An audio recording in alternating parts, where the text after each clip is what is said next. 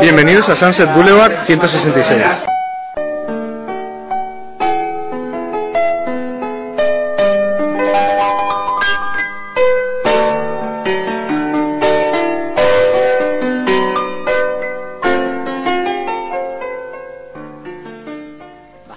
¿Sabéis por qué es- eh, Schwarzenegger es rodilla? Porque Sylvester es talón. Sí que era malo, sí. Ay, ay, ay, ay, ay. ¿Ves? Ahora ¿Habéis entiendo por qué no lo quería contar. Hola, hola. Sí, una vez nos entró la risa floja y además ya estaban los actores allí y nos dijeron, por favor, que viene el equipo francés, tenéis que muy respetuosas, y nosotras sí, sí, sí. Y en una de las escenas era súper larga porque normalmente, nada, era un minuto de plumero y ya está, descansar. Pero esa escena no sé por qué era bastante larga y no podíamos hacer mucho viento, se nos movía el plumero para todos sitios nosotros decíamos, pero no se dan cuenta, tenemos la cámara súper cerquita y el director está al lado y no se dan cuenta que no- las caras nuestras son de... Y nos dio la risa floja y todo el equipo se empezó a reír y luego con unos coloretes nos decían, no pasa nada, no pasa nada. No nos salían los lagrimones de la risa increíbles, fue muy divertido. Yo me reía con cuando tenían que hacer, cuando tenían que grabar el sonido, que decía el director, tenéis que hacer que habláis, pero no nombréis ni la película ni nada que tenga que ver con con, con sí, los tiempos modernos. y nada, y era grabar y lo único que decíamos, ay, quiero ir al cine a ver la película. Y, claro, y el director cortaba y decía, por favor, pero si es que se oye que estáis hablando del cine, Del de cine, móviles, del de, por favor. Sí, no, y, y al final nada más que murmurábamos. Murmurábamos. Nada más que hacíamos bla, bla, bla, bla, bla, bla. Es lo- yo por lo menos. yo- Bueno, yo al principio estuve en plató haciendo de romana. Ese día fue muy divertido porque hay una escena que entran muchos pretorianos a entregar un regalo, no sé si es exactamente a César o a Samagás, el rey griego, y impresionaba, ¿no? Porque entran en el palacio todos marcando el paso con la estatua enorme y entran pues desde los malos de la peli, pues gritando y con Brutus y tal, y de pronto, rodando, se tiró un pedo uno de ellos y soy yo, pero soy yo increíble. Entonces, claro, no te puedes reír. Pero tú escuchas al grupo de pretorianos por lo bajito riéndose y diciendo, tío, no puedo más, no puedo más, me tengo que reír. Y mirabas alrededor y veías a los del vestuario, a peluquería, maquillaje, todos riéndose, tapándose la boca y tú dices, bueno, ya exploto. Y ya al final, menos mal, que Alain Delon y el resto se empezaron a reír y tuvieron que cortar, no... ¿Sabéis por qué Schwarzenegger es rodilla? Porque Sylvester es talón.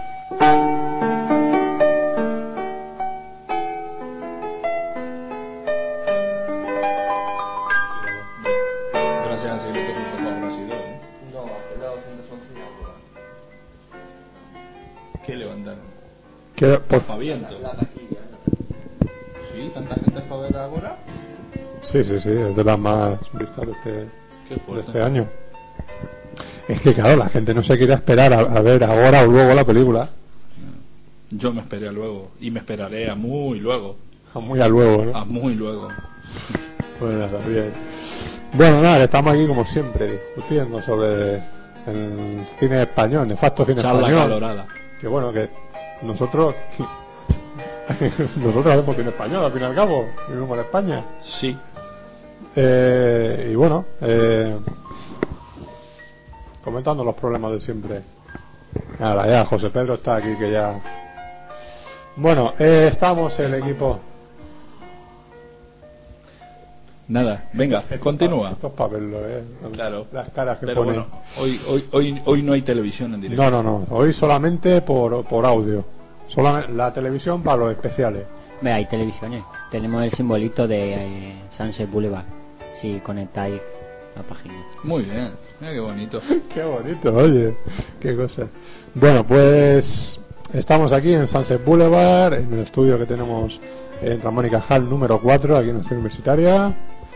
Y bueno, estamos David Antón, muy buenas. Muy buenas. ¿Qué tal la semana? ¿Has visto algo? Sí. ¿Eh? Vale. Eh, también con nosotros Maxi Belloso, Maxi Bon, muy buenas. Muy buenas. ¿Qué tal la semana? ¿Has visto algo? Muy bien. Y solo he visto Ángel y Buffy. Vale. No he visto ni una película. De hecho, el fin de semana dije, me voy a poner a ver alguna película y no he podido. He tenido que terminar con Ángel y comenzar con Buffy. Así está la vida. Así Hasta dentro de 15 días o creo que un poco más, todavía seguiré en el mismo plan. Ponle un poquito más, ¿eh? Ponle una... Tres semanas y pico. Voy a semana por temporada, o sea, Pues ya está. Es la segunda de Ángel, ¿no? tengo que a la tercera de Ángel voy ya. ¿Estás viendo la tercera? No, estoy terminando la sexta de Buffy, voy a la tercera de Ángel. Ah, vale, sí, sí, verdad. Vale.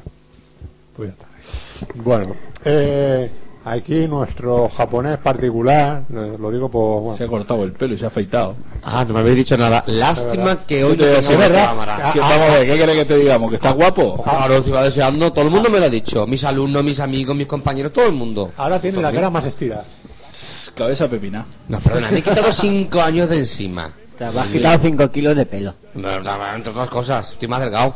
Claro, claro, porque ha- has perdido pelo. Hombre, eso trata- se trataba. Claro. Más barato que hacerse un botox, sinceramente. Si tú lo dices. Hombre, que si no lo digo yo, ¿quién me lo va a decir? Por lo que estoy viendo, no me lo vaya a decir vosotros.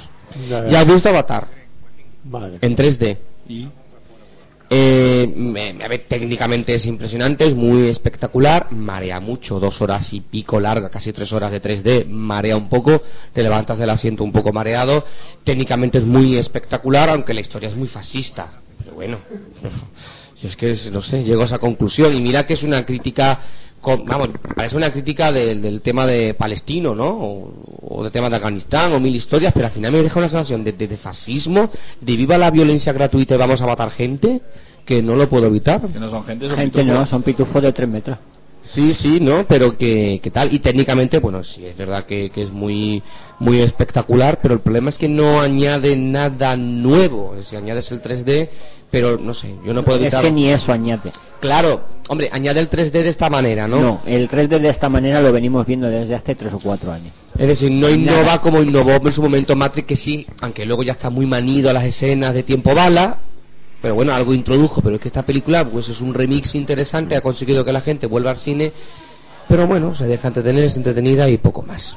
A mí no me entretuvo. Se ¿No te entretuvo? Se deja entretener la A mí me entretuvo, o sea, visualmente es muy impactante y es de agradecer. Visual, im- impactante, pues si todo lo que hay ya lo hemos visto antes, si los decorados y las ambientaciones están copiadas de películas también. de- El problema es que cuando se gestó la película hace 10 años, a lo mejor era muy impactante, pero yo no sé por qué ha tardado James Cameron 10 años en rodar esto. O sea, eh, la- eh, George Lucas rodó la nueva trilogía en menos. No, Yo porque así le salió también. Bien, No, bueno, pero, pero- visualmente ya eso ya estaba ahí. Y Ten- la ten- trilogía de Matrix tardó menos de 10 años en Ten hacerse. en cuenta que... Así le salió también. No, ten en no, no, que- innovó el tiempo. Bueno. La primera. Dio, a, dio La- a conocer el tiempo bala en Eh, Europa. bueno, eso en ya Estados se, Unidos. ya se había hecho bala. antes. El tiempo bala.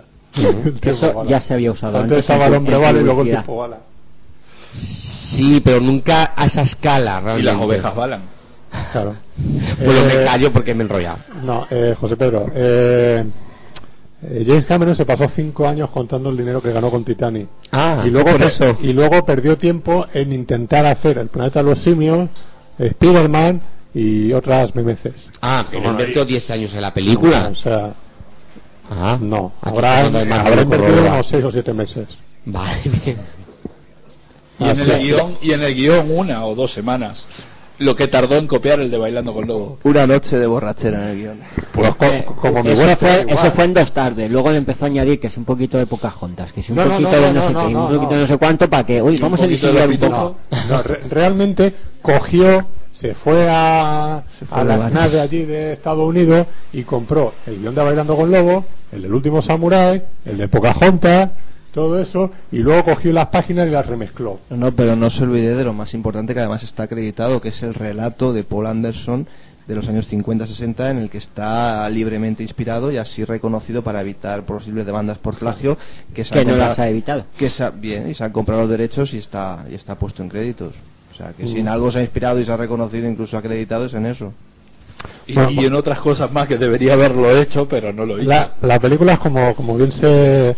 eh, en, un- en uno de los artículos de nuestro blog, del Sans- Sunset Boulevard, un blog de Sunset Boulevard, un blog de cine.blogspot.com, que se llamaba eh, Bailando con Avatar, ¿no? Bailando con Avatar. Pues re- realmente se debería de llamar Bailando con el último samurái de Pocahontas de, del Avatar, de Battle for Terra y, Sí. y, y el refrito de la música Titanic. Sí, que lo que me llamó la atención es que lo nominaran, nominaran también a mejor música original. Cosa que... Que de original no tiene. Bueno, si hablamos de las Bueno, antes de nada... Eh, eh, también saludar con nosotros a Fernando Alonso, muy buena. ¿Qué tal? Muy buena. aquí como cada 15 días. ¿Eh? Sí, ¿Quién ¿no? ha cogido el micro? José Pedro, claro que lo ha cogido. Sí, sí. Sí, sí. Eh, Dime. ¿Qué tal la semana, estos últimos 15 días? Bien, bien. ¿Has visto algo? He visto Invictus. Invictus. ¿Qué, qué es raro en ti? Lo poco que te gusta a ti, Clint Eastwood. Sí, por eso. Vale, vale, vale. Ahora no, ahora no. y cuando me deis paso, pues luego Vale. eso ya le hacemos algún comentario.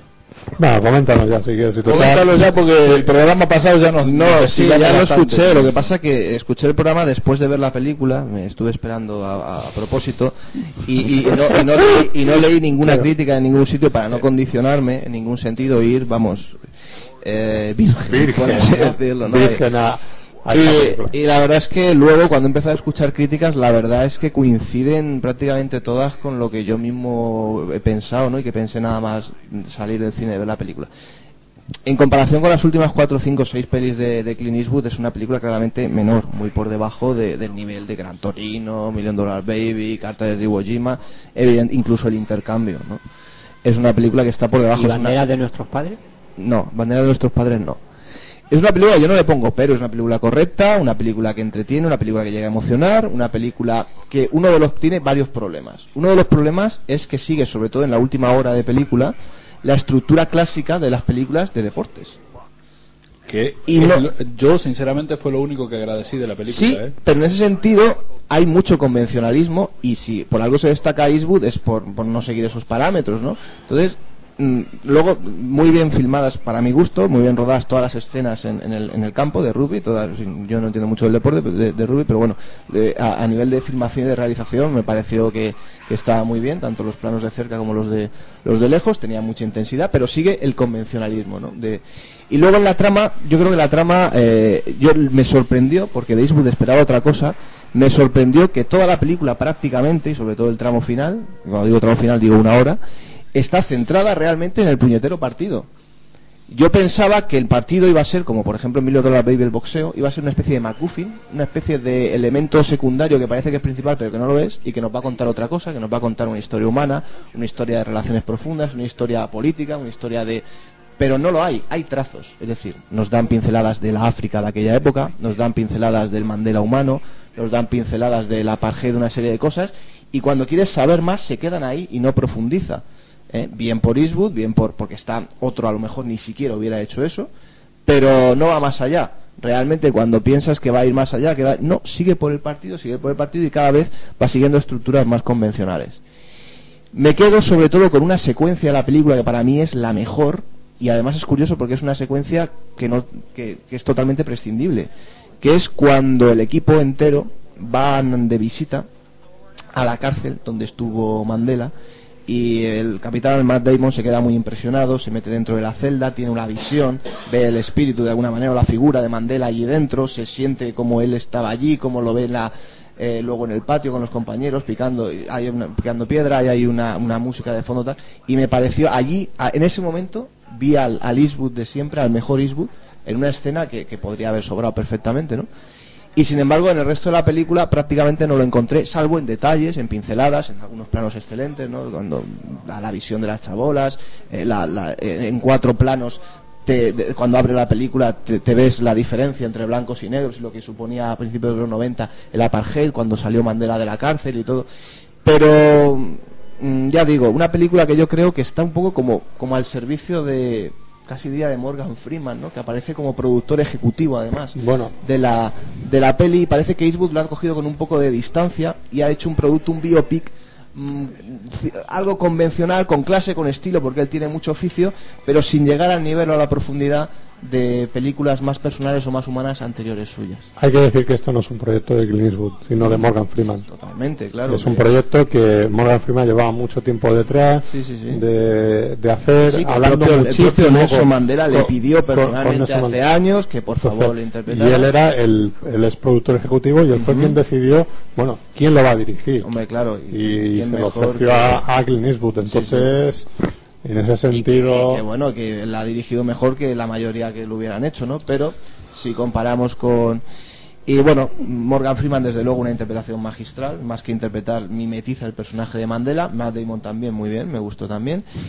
y me encantó a pesar de que Maxi creo que no pero a mí me encantó la banda sonora de la peli ¿eh? me encantó No, yo no dije nada de la ¿No? banda sonora. ah pues no, No, sé. la sobre canción. una canción en concreto. Dije sobre la canción de los Take That que no, que no de los Stay That pero no será de los 9000 días Eh, no sé, la, La- pues canción un tema que... un poco principal que se no, no, repite no, no, es una canción que aparece en el momento que ellos bajan del helicóptero al campo donde están los niñitos ah, jugando. no, no es- ah, eso no es creo entonces no. Eh, yo creo que Stay That porque me pareció escuchar la voz de Robin Williams de Robbie Williams por ahí, pero me pareció, o sea, que descoloca totalmente con toda esa música tribal que está que va teniendo toda la película, que mm, me parece muy bien. Ahora haci- haciendo un inciso con respecto a lo que vos decías que todo gira en torno al partido. Es que yo creo que la película, a, a mí, por lo eh, me hubiera gustado. mm, que no es que me haya disgustado la película, lo que pasa es que le pongo demasiadas pegas como para decir que es una buena película. Sí, lo mismo me pasa a mí Eh, pero mm, yo creo que la película está bien centrada en el último partido, porque lo único lo, lo único que importa en toda la historia que la película nos cuenta es ese Es último partido. Entonces, que se centre en ese momento, a mí me parece genial. Lo que pasa que eh, yo creo que toda la película debería haber sido así. Debería haber sido eh, Evasión o Victoria, filmado por Clint Eastwood. ¿Me entendés? Tendría que haber sido eso la película y no eh, esos saltos temporales que no quedan nada claro, eh, eh, esa intriga que se mete entre medio con el con el tema del francotirador que no viene a cuento de nada. Ni, Claro. ni referencias a su hija ni a su mujer no viene nada a cuento de No, nada eh, en ese guion. dicen un- Entonces, claro, la última hora de película que es donde ya se centra todo en el campeonato, en la evolución que va siguiendo el, el- el equipo de rugby hasta el final, a mí eso, yo lo dije aquí, me pareció emocionante ese, ese No, no, momento. sí, sí. Es emocionante, pero todo lo anterior me tocó un pie. Y, es, y son tantas las carencias que tiene ese guion que Eso a, yo, o sea- a mí el partido me resultó carente de emoción. ¿El qué? El partido. el partido Claro, o sea. Yo creo que es un deporte también que nos toca lejos. Ya, pero ya Esa es otra cosa. Pero. Yo, qué sé yo, yo no entiendo esa Es que gente siempre- manoseándose y tirándose encima de No, una pelota. pero siempre en el cine pasa lo mismo Independientemente de que nos entendamos más o menos ese deporte, puede ser emocionante. Yo he visto entrar. otras películas de rugby, Claro. no esta, todavía no lo he visto, y el partido me ha resultado emocionante por cómo lo están contando o qué está Pero pasando, es las posiblemente ellos. porque o sea un partido ficticio y no sepas cómo va a ser el Hombre, resultado, evi- pero en este caso sí. lo sabemos. Si, Claro, eh. Entonces, si ya cuentas Pues con que digo. sabes que es un partido fue un partido real en y sí sabes es, co- cómo, yo- acabó en pues, sí es como ver un, un partido de verdad que sabes el resultado. Yo es que estas películas, esta, Está- esta está de película es, eh, es eh, para, para mí es como un, un biopic pero mal hecho. O sea, debería haber sido o totalmente un biopic o saltarse un poco el rigor histórico y chau, ¿me entendés? Pero el problema es cuando entramos al rigor histórico y queremos darle otros matices que no los tiene. Me explico, o sea, las licencias que se toma contándonos la historia del negrito este que está al lado del coche de policía, que no se anima a acercarse, pero que se quiere acercar para escuchar el, el partido, ese, ese tipo de licencias para mostrarnos el África, el, Sudáfrica de ese momento, a mí me parecen buenísimas, ¿no? Pero mm, toda la- todo el resto de, de- o sea, todo- todo el principio de la película, desde el año 90 hasta el 94, que él ve por primera vez un partido de rugby ahí, ¿no? Eh, en directo, hasta ese momento, que ya transcurrió prácticamente una hora de película, eh, me pareció innecesaria. Innecesario, innecesario. Todo, todo, todo, todo, todo un sobrante. Y el último momento, a mí lo que me pasa con el rugby es que como yo es un juego que por más que me lo hayan explicado, no lo entiendo, no llego a entenderlo. por lo menos te lo han explicado ¿Eh? Por lo menos te lo han Ya, explicado. Pero sí, sí, pero explicado y todo. debo ¿Cómo me ser lo explicas a mí? mu- Muy, no, no, no, si es que no, no, no, no sabría explicártelo tampoco. Entonces, en un momento mi madre me dice, pero ¿por qué cuentan tanto? Le digo, porque se cansan. Yo qué sé, dice que son de a tres tanto, o de a seis, o cosas así. Le digo, ¿qué? Porque se cansan, entonces por eso cuentan de a tres en vez de a uno. pero a mí es, es, es eso, ¿no? Pero también decir que, por ejemplo, yo tuve la misma sensación con Gran Torino, ¿eh? O sea, que toda la primera hora de la película a mí no me aportó nada y la última hora me pareció bestial, ¿entendés? De hecho, hice la misma comparación, hablando con Fernando la otra vez. O sea, yo tu- tuve la misma sensación. Gran Torino para mí tiene un- uno de los finales más alucinantes que pueda tener, tiene, lo tiene. pero toda la primera parte casi en, en tono de comedia me, me alejaba muchísimo de la película, muchísimo. A pesar de que mucha gente sí que se que, que lo, lo vio muy muy emocionante y todo, todo ese momento. A mí, desde el momento que él protege a la a su vecina de los negros estos que están ahí en el barrio, que los apunta con, con el dedo, de ahí en adelante la película cobra sentido, Gran Torino. De ahí para, para el principio me parece un No, lo que pasa es que te hacen una. Hasta que llega ese momento que es cuando empieza la convivencia, el acercamiento entre él y los, ve- los vecinos. Eh, te hacen una presentación de personajes tanto de él como de su familia, como del resto de la barriada, de los vecinos que luego van a ser, del chico la chica, y como el niño le intenta robar, los problemática, la problemática que tiene el chico de adaptación, con lo del primo que le intenta. Es un poco eh, para que luego cuaje todo, ¿no? Te va, te va abriendo poco a poco los personajes y además con ese, digamos, ese tono, como tú dices, cómico, ese sentido del humor, ¿no? De ese personaje Claro. que borda, Clint Eastwood tan borde por otro lado y como luego mm, sabemos apreciar el cambio de alguna manera que tiene porque vemos de dónde ha venido, ¿no? Claro, este, lo que este pasa es hombre, que a, mí- a mí me hubiera gustado más es, eh, esa película en todo el, todo el tono que tiene la segunda parte de la película en toda la película. O sea, lo hubiera agradecido mucho más. Mm, Lo que pasa es que tiene un tono tragicómico muy un punto que solo solo él sabe coger, ¿no? Ir de un lado de, de ese humor tan desternillante por un lado a un drama tan tan tan tremendo al final, ¿no? Y, to- y parece que toda la película es es como lo mismo, ¿no? Que tenga sus fases y tal, pero quizá yo creo que la brillantez de, de la peli pues consista en eso, ¿no? En, en- en la magis- Sí, puede ser, puede el ser, magisterio pero- de, pero ya te digo, de Eastwood a en- mí- en, ese a mí- sentido de saber llevarlo. A mí eso me alejó un poco de la película, todo, todo- toda esa primera parte. Y con esta le veo muchos más problemas. Muchos pero más problemas. muchos más problemas, ¿no? Que bueno, que es inútil detallarlos otra vez, ya lo hicimos el programa pasado. Fernando. Te cedo la palabra yo por lo menos. Muchas gracias. Bueno, yo Fernando Montano, solo como ¿Has siempre. algo esta semana? Sí. Star Wars SG1 y... Muy bien, muy bien. Eso Sí. sí que es una serie, no como las que ve este. De Oye. Ángel, de Buffy, de no sé qué. ¿Te Eso das es cuenta? serie, ¿Te das cuenta? Tenés que tirarle ese G1 por la cabeza. ¿Te das cuenta? Sí, le voy a rayar todos los dedos. ¿eh? Le voy a rayar todos los dedos. Eh, sí, he visto, te lo dije el otro día, la del Cadillac Negro. Ah, cierto. La Cadillac. Muy, una película está muy bien, interesante. Juez 3, no la había visto. Peliculón. Que no habías visto Juez Dredd. No, no la había Película. visto. ¿En qué- en- eh, no, es increíble. Qué buena, eh, qué buena. Sí, muy buena. Sí, este lo dice de cachondeo, pero yo, yo sí. Cada vez dice de cachondeo. Yo- Yo, peliculón. yo salí del cine una cara de decep- decepción increíble. Hasta la tercera o la cuarta no empecé a pillar el gustillo de decir, no, espérate, que la intención era otra. Yo salí del cine encantado con la película. Yo digo, por fin, una película del juez Dredd que valga la pena. Pues como eres el único que piensa así, la que van a hacer nueva, no para un- dentro de un par de años no se va a parecer nada al juez Dredd de Stallone. Fo, qué desgraciados que son. Y bueno, no sé, alguna cosa más que he visto también por ahí. Fedora, vi el otro día de Billy Wilder, que ya la había visto. La tenía por ahí de, que la pidió de segunda mano. Y. Pues yo, yo me he pillado de segunda mano Sunset Boulevard. Por fin. El programa. Claro, claro, el programa. sí. No, lo, no. lo tenía ahí cierta persona. Sí. en fin, bueno, vamos a decir su nombre, Sí, Cristian en en Cinema Paraíso, que ya que nos. Que nos patrocina, Nos podemos patrocina, decir el nombre de la tienda. Es cierto. Eso decimos a veces tiendas que no nos patrocinan. Es verdad, que lo podéis encontrar ahí en, eh, eh, en el Boulevard Plaza en Alicante y su página web. Eh, www.e-normal cinemaparadiso.com eso es, muy bien. Pues oye, podemos cambiar el nombre del programa. Que en lugar de Sunset Boulevard que se llame El, el Crepúsculo de los El crepúsculo de los Dioses. Ya, además, estuve ahí, ahí con ese nombre, pero no me. Es muy largo.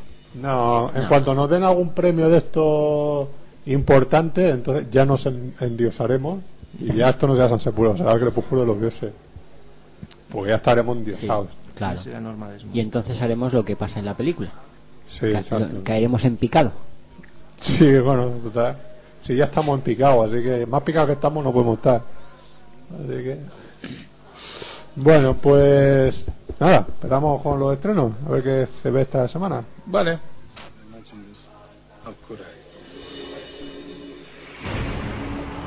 Que una cosa es ser cinéfilo de boquilla y otra cosa es ser cinéfilo de pasar por taquilla. ¡Los estrenos! Eh, decir que tenemos eso, cuenta de correo sanseboulevard3 arroba gmail.com para que nos escribáis durante el programa o a posteriori. Aclarar que es Boulevard. Boulevard. Boulevard. Exactamente.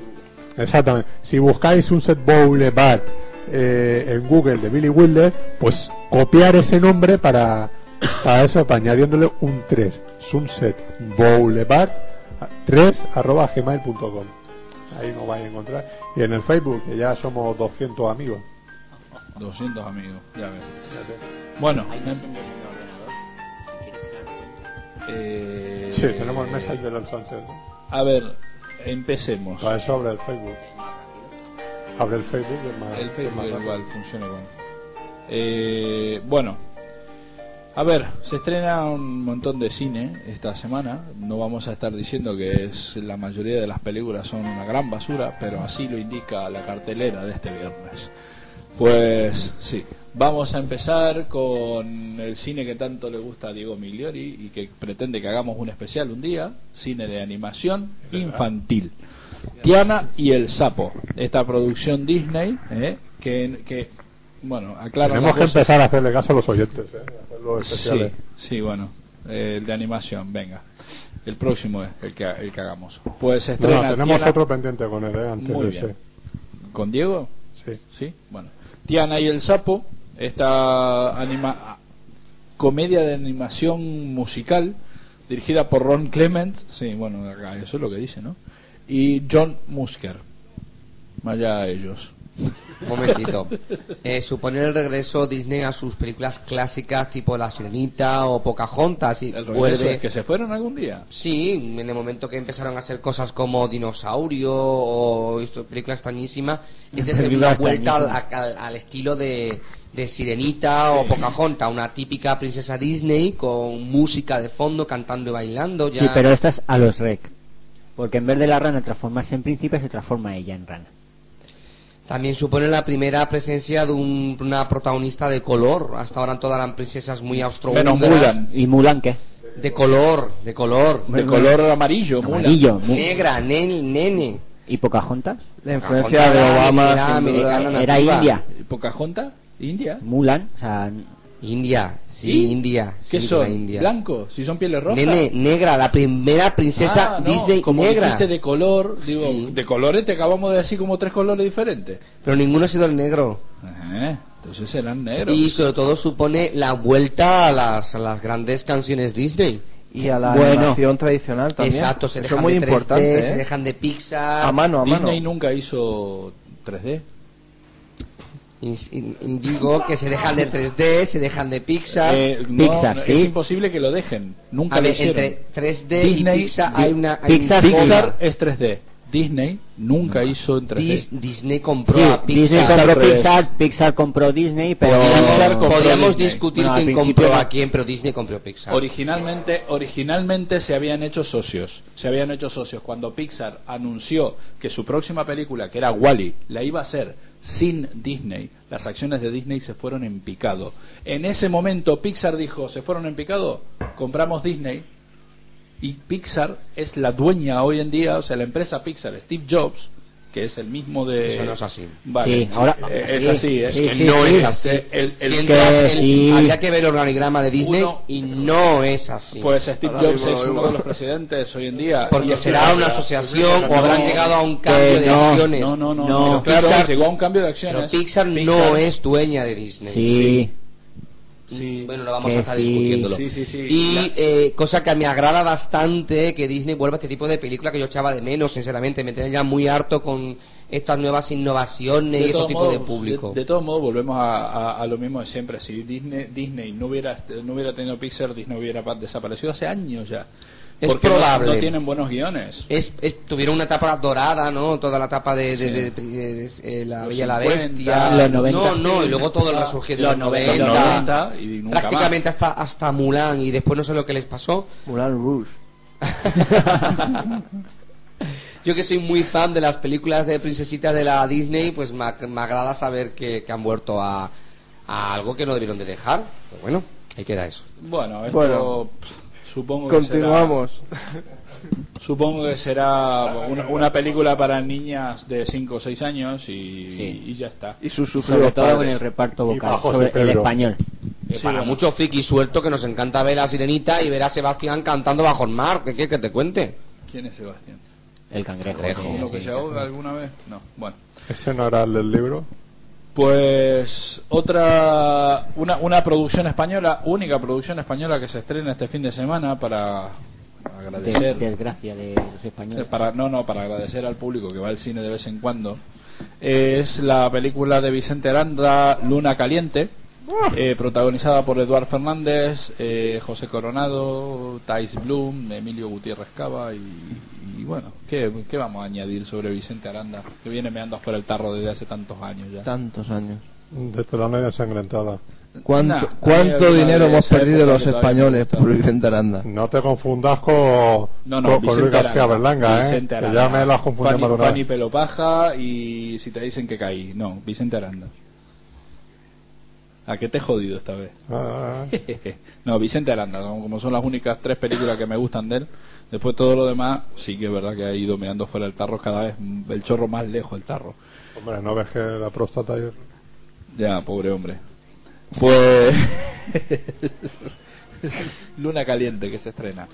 Eh, creo que la peor película lejos que se estrena este fin de semana es Loca Obsesión, una comedia protagonizada por nada más ni nada menos que nuestra adorada, que tenemos todo, toda su discografía, Sandra Bullock. ¿Desde cuándo es cantante? Sí, pero no, no, por esta película está No a nominada a los. Razzie. Pues. Bueno, tiene, sus fans, ¿eh? esta, esta mujer. sí, sí, seguro. Conocemos a uno. Seguro. Pues también se estrena, ¿se estrena? Sí, es que esto debe ser un estrueno. El Padrastro, un thriller de terror dirigido por Nelson McCormick, que este Nelson McCormick ha trabajado en algo que no me acuerdo ahora. Protagonizado por Dylan Walsh y Sela Ward. La verdad es que tiene que, que ser terrorífico que te salga un padrastro, ¿eh? Sí, Ahí en el pie o algo. El Padrastro. Bueno, este parece un- ser es un que ahorca, Peña. Es un remake, La Estrangula. La esta- hombre, se nota, ¿eh? Con la corbata. Que no, que- no, sí, hombre, de Hitchcock. Un clásico del No, cine no, de terror y suspense de los 80, El Padrastro. Tuvo tres partes. Con el calvo este que ahora salen perdidos. ¿Cómo se llama? John Locke. Locke, John Locke. No sé cómo se llama él. Pues Ese- bueno. Ese fue el protagonista de la primera. Se estrena, se estrena también eh, la última película que creo que faltaba estrenarse de las nominadas a mejor película a los Oscars este año, eh, Precious, que por la cantidad de negros y raperos que trabajan debe ser alguna chorrada sobre algún rapero, porque O- unos cuantos raperos. o unos cuantos raperos, bueno, raperos, vamos a ver. Cuando, Cantantes. cuando empiece, sí, cuando empiece a, Bueno, cuando lee tíos que hablan muy deprisa. no, no, no, no, no, No, no, no, porque escucha, está una tal Monique, Mo apóstrofe, apóstrofe Nick.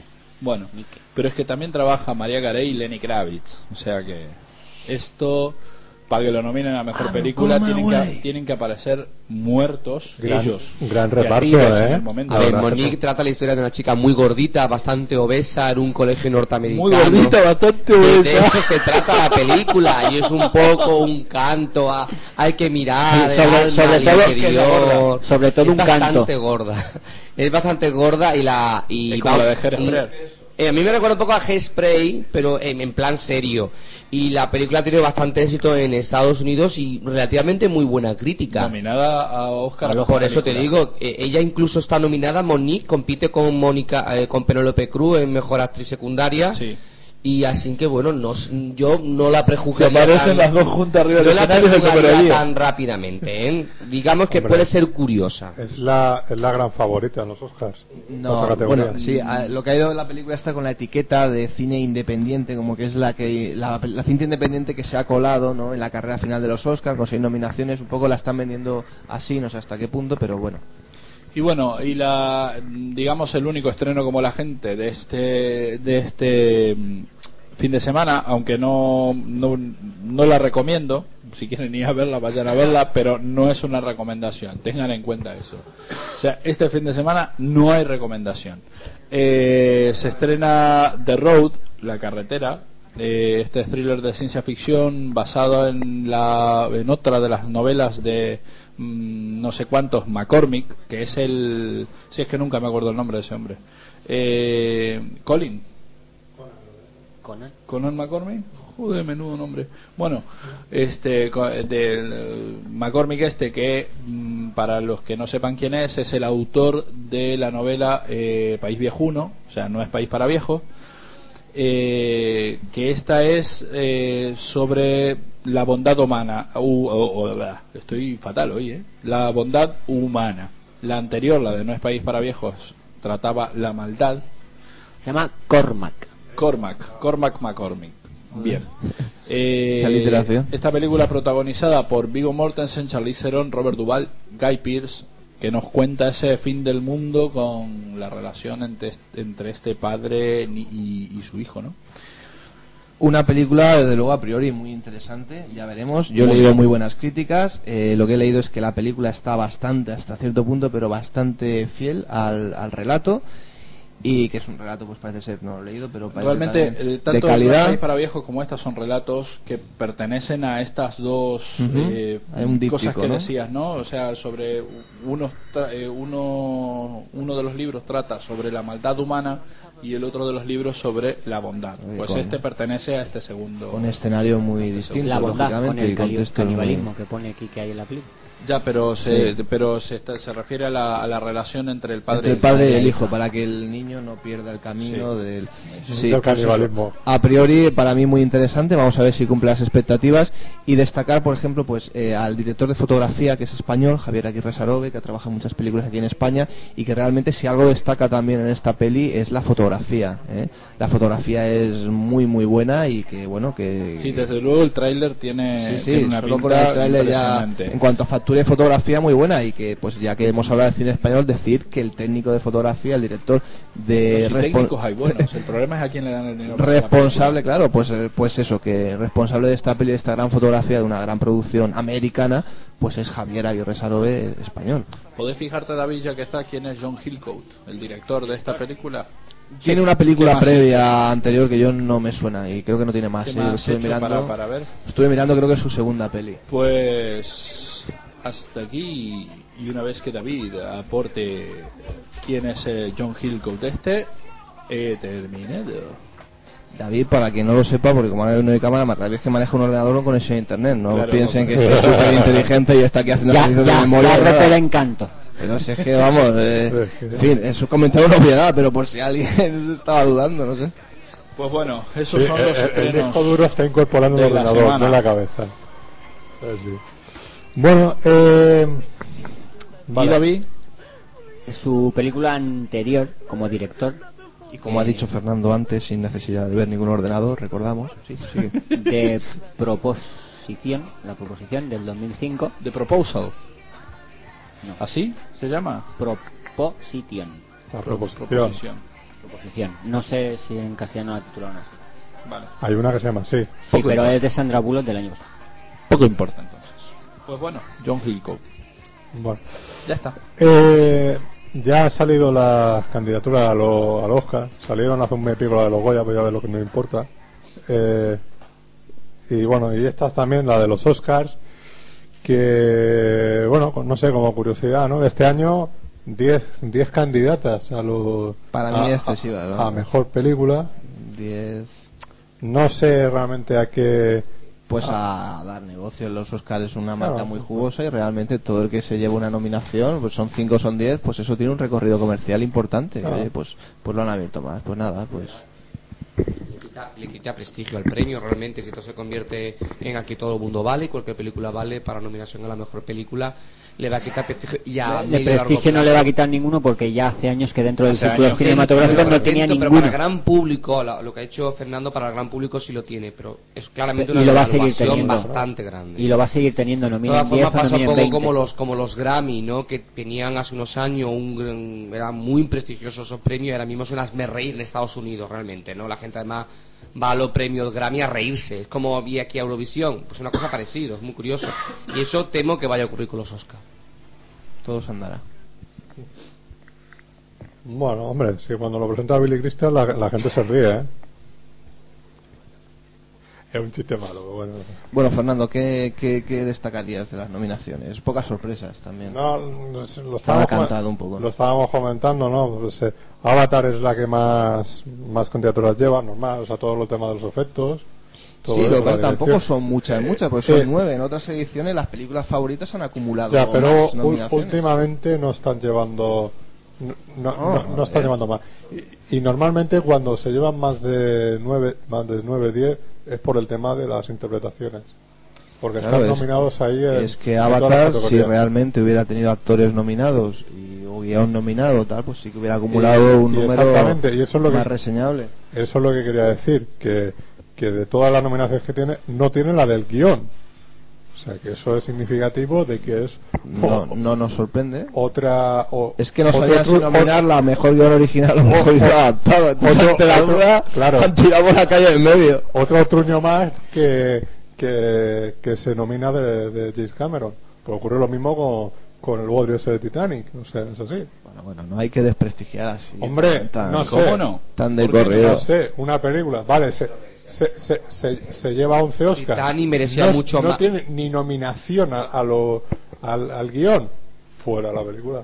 Que le prenda un fuego. Vamos a ver, pero vamos, los Oscar, los Oscar a Titanic eran mucho más merecidos que Avatar. Avatar no, No. deja de ser un mero entretenimiento, Titanic también lo no era. estoy de acuerdo, pero bueno. Y lo que pasa es que tampoco puede ser que los premios van muy a contracorriente de la, del público y eso es lo que le pasa a los Oscars. Ahora los Oscars intentan amordarse al público.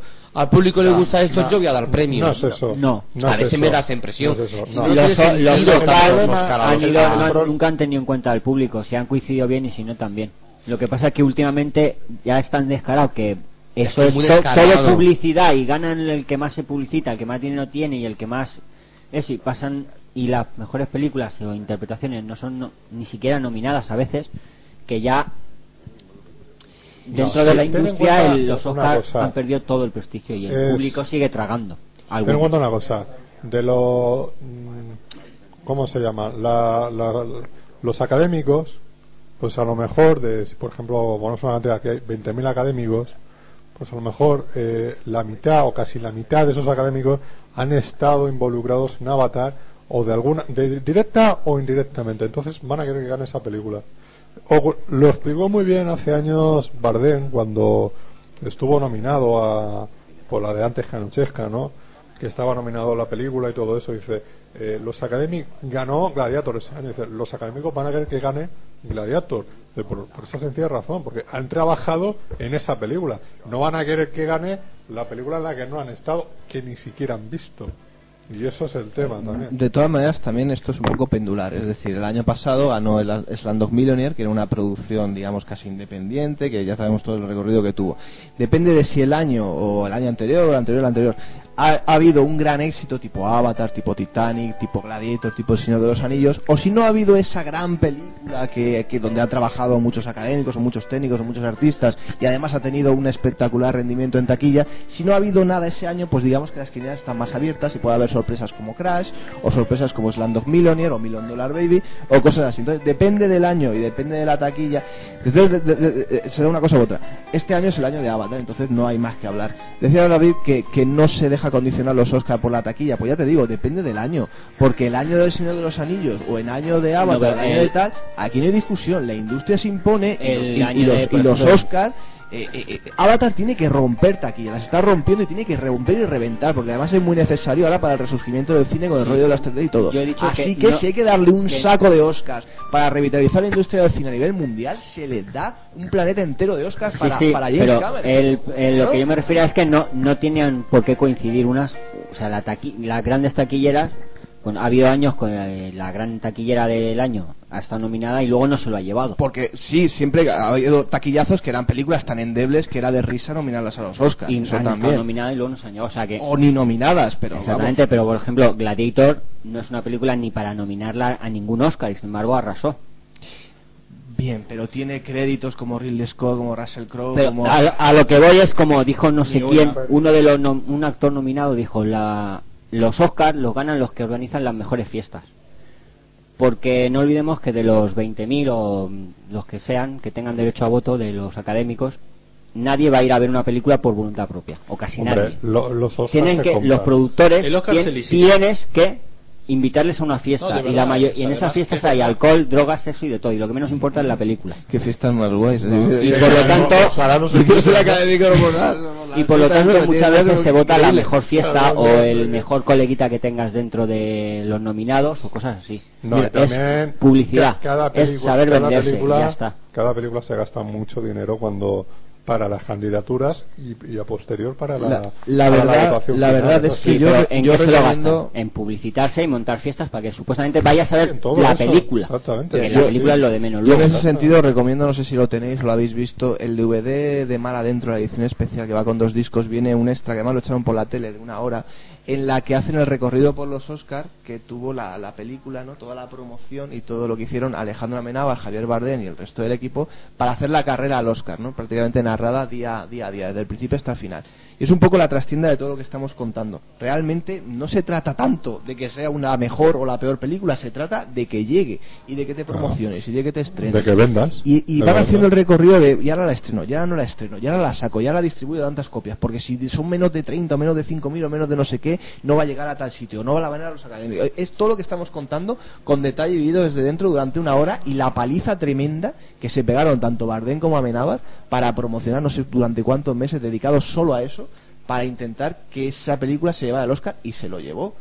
Una película que no es la mejor de Amenábar y una película que tocaba un tema también un poco eh, bueno, polémico como el tema de la eutanasia y tal, y al final ganó el Oscar, más allá de todo eso, por sin duda la buena labor de promoción que hicieron, ¿no? Independientemente que fuera Lo que mejor o pasa peor. que un en- gran documental, en ¿eh? los Oscars en los Oscars influyen un montón de cosas como también los los premios políticos hubo una época eh, cuando se lo dieron a la película mm, la historia oficial en Argentina eh, es eh, lejos la peor de las peores películas que se hicieron en Argentina o sea lejos y fue una cuestión política no se no se dio por por, por ni por calidad ni por nada yo mm, hace años, yo te digo, yo eh, los Oscars he dejado de seguirlos el día que, que le dieron premio a mejor película El Silencio de los Corderos.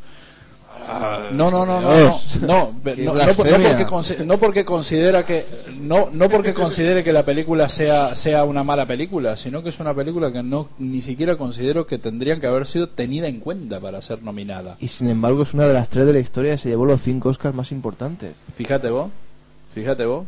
¿Entendés? Entonces, yo ahí, ahí ya dije, bueno, esto, esto ya pasa de claro oscuro que un Oscar se compra. Entonces, además que se compra con dinero. O sea, ni con fiestas ni con nada de eso. Se compra con dinero. Y entonces digo, bueno, ¿para qué voy a ver algo que me están mintiendo de, pero a caballo ya, directamente? ¿entendés? O sea, por ejemplo, yo no, eh, no me extraña que una película como El secreto de sus ojos sea nominada a, a mejor película. Claro, pues el gobierno español y el gobierno argentino deben haber puesto un dineral para que se nomine la película, porque Y los argentinos han sido No más listos, porque claro, las nominaciones del gobierno español, como, como no es la importante, no es importante el hecho que gane, sino que lo más importante prácticamente para las películas hoy en día es que estén nominadas. Eso ya les significa un dinero en taquilla que no lo tienen si no están nominadas. Ya da lo mismo si ganan. O sea, Avatar, si gana el Oscar a mejor película o cualquiera de. O sea, eh, no le va a significar más dinero. Pero, por ejemplo, si ganara otra- una película como En Tierra Hostil, que también está nominada, sí que le significaría dinero. Pero ya le está significando dinero haber, haber sido nominada. Es una película que nadie había escuchado hablar hasta hace dos semanas de esa película. ¿Me entendés? Y yo es una película que yo vi mucho tiempo an- antes de que, de que aquí se estrenara esa película. Claro, pero es que el significado de los premios, no solo los Oscars, los premios, los es para los tema. tiempos cinematográficos, el significado de los premios, el- la intención de un premio, sobre todo un premio con carácter comercial, siempre es ese. Hasta los premios Nobel, que son además muy cuestionables muchos de ellos, ¿no? Siempre el debate está ahí y siempre la vocación comercial y de promoción está ahí y siempre está el tema de, de qué más importante es el premio o el premiado, dependiendo del año, del caso. Siempre el debate no hay ningún premio puro, los hay que más, los hay que menos, pero siempre hay muchos componentes espurios de muchos tipos, no solo comerciales, sino luego de tipo político también, o de tipo maniqueo, de tipo mil cosas, que eso pasa mucho en los premios literarios. Eh, siempre con todos los premios vamos a tener este debate. Lo que pasa es que con los Oscars pues entran en juego muchas más variables, porque además es una ceremonia que ven 2.000, 3.000 millones de personas y luego tiene una repercusión en taquilla y una fascinación, que queramos o no, que está ahí, etcétera, etcétera, etcétera, una marca, etcétera, etcétera. Que va- esto va degenerando como van degenerando muchas otras cosas, lo de los Grammys, que es verdad que es escandaloso, que eso No, es una, es una- es una risión y, lo- años y los Oscars puede que vayamos Yo camino de... Yo desde que, desde que le dieron el, el, el Grammy a Michael Jackson por Thriller, que eso perdió todo glamour para mí. No, no, no, no, no. Desde esa, o sea, ese no te fue, entiendo fue por el último Yo creo que como la uno de los gente. pocos Grammys merecidísimos, ¿no? Fue el último, el, Ah, bien, el último, la última entrega de premios de Grammy como la gente. Ya después eso eh, topa negro. Déjenme joder con la música esa. Sí, es que no- no- María no- Carey y compañía. Sí, los Sí, Britney Spears. ¿A quién le importa? Porque ni siquiera? Britney Spears, que va, ni siquiera eso. Es un sector de música muy concreto que es el que mueve dinero realmente en Estados Unidos. Madonna Bueno, y no nos estos. interesa los Grammy ahora mismo. Vamos a volver al cine. Ay, comandante. Madre mía. No, claro, vamos, ¿para qué coño vamos a hablar de música? Esto no es un programa de música. No. Bueno, eh, el resto de nominaciones. Avatar, nueve nominaciones. En Tierra Hostil.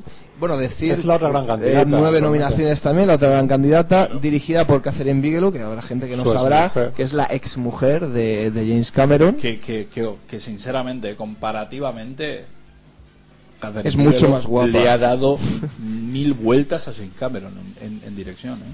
Pero mil vueltas, ¿eh? Bueno, tiene una carrera interesante, Catherine Bigelow, sin duda. Tuvieron esa colaboración, te voy a decir, de Días Extraños, que yo coincido contigo, una película que a mí me encanta, la veo muy buena. Un gran guion de Cameron, yo creo de los mejores que ha hecho, y una gran dirección de, de ella. Y bueno, en Tierra Hostil no la he visto, pero la verdad es que pinta, pinta bien. Es un película.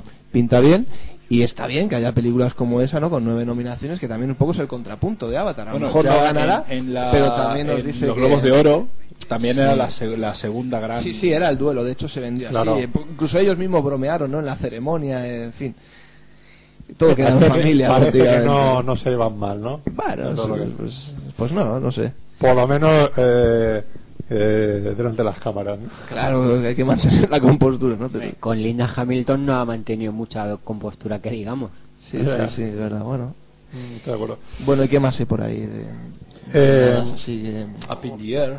Up in the Air, Up in the Air. creo que es la que es más de corte independiente, con George Clooney, nominado también nu- nuevamente Nuevamente. Mejor actor. a mejor actor. Ya ganó eh, el Oscar actor secundario Sí, por, Siriana. por Siriana. Creo que el- es un tipo de papel el que hacen en Up, in- en Up in the Air que, que le va bastante a Clooney. Es que- Creo que ese es su, es su rol realmente. Es que es un personaje que dices, si tuviera el cerdo este que ha tenido de mascota, yo creo que es su vida, tal cual.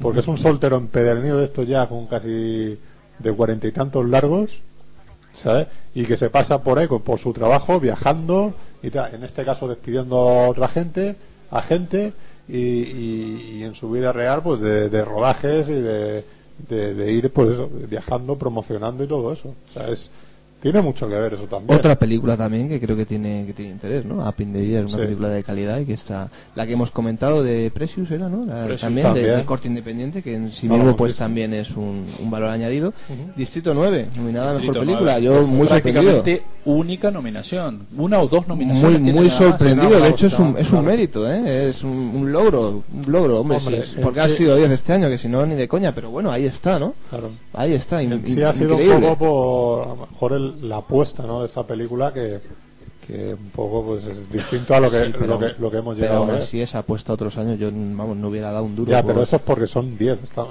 son diciendo. 10, pero o sea, aún- entre, aún entre así, las 10, por ejemplo, así. esa eh, the- eh, perdón, eh, no estarían en- entre, la- entre las nominadas, entre las cinco, no finalistas. estaría, es que es de cajón. Porque Up está en, en, en película de animación y se llevará a película de animación, Mm. seguramente. Y, pero bueno, como se ha abierto en este sentido, pues las cinco principales son las cinco que tienen la mejor Bueno, ¿y dirección. qué tienes que decir del tío Quentin? Que vuelve otra vez A mí me- a- a al Olimpo de, los de los a mí, me- dioses. a mí me ha, 15 años a mí después, me ha 16 extrañado muchísimo, la verdad. A mí también me llamó mucho Que- la atención su nominación. Pues De- no y- y ade- además, no sé, película, dirección, guion, montaje, eh, Actor secundario. actor secundario, o sea, en varias. Posiblemente el que tenga más cantado es actor secundario, Christopher Waltz. El Sí, resto, pero quiero decir que el hecho de que si no va a la Quentin gala tampoco pasa nada, ¿eh? porque no. no. Bueno, pero vamos a ver, el hecho de que esté nominado al No, Oscar Quentin está claro. Tarantino y no solo a director, sino a película y a otros, a otros galardones importantes, incluyendo guion, eh, es un reconocimiento 15, 16 años después de, de, de Pulp Fiction, ¿no? Que supone un poco, bueno, pues eh, la, la vuelta de, de, de Sí, que, Tarantino que, a- que- que no se han olvidado de él. Ahí en, Sí, bueno, en y- la academia. y que él también ha vuelto por, por sus fueros, ¿no? A reverdecer viejos laureles que pareció un ¿La has poco- visto? No, no, no la he visto todavía porque Pues no voy a decir por qué, pero no la he visto todavía. Yo es que creo que tendrían que hacer una categoría como, como eso del Oscar, el Oscar honorífico. Pues tendrían que hacer Oscar de reconocimiento y ahí ponerlo a Tarantino y darle el premio, pero no nominar esta película a mejor película ni a montaje ni a nada de eso.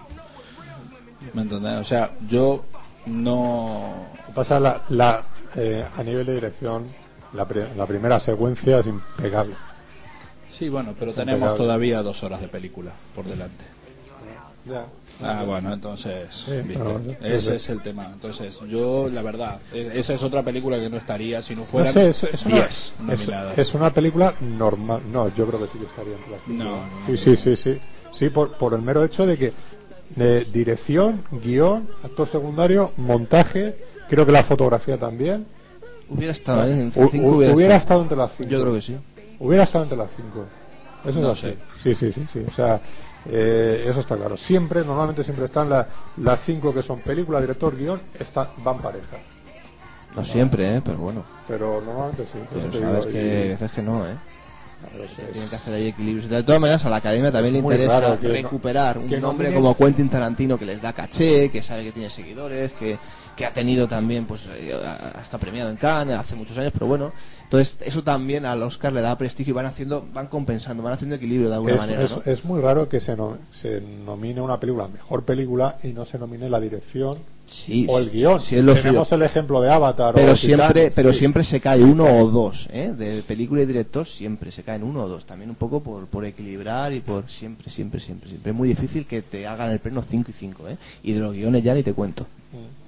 Eh, pero no sé. Pero que no debería ser así no pero siempre haz un repaso y ya verás como uno o dos siempre caen más no también por es eso verdad. digo que entre, más no se atreven entre, la, entre las cinco sí que hubiera entrado. Sí, sí, fijo, seguro, fijo. sí, sí, por eso te digo Fijo, que yo sí, no, sí. no, no me he sorprendido porque mm, se venía hablando mucho tiempo ya de, Mm. de la posibilidad.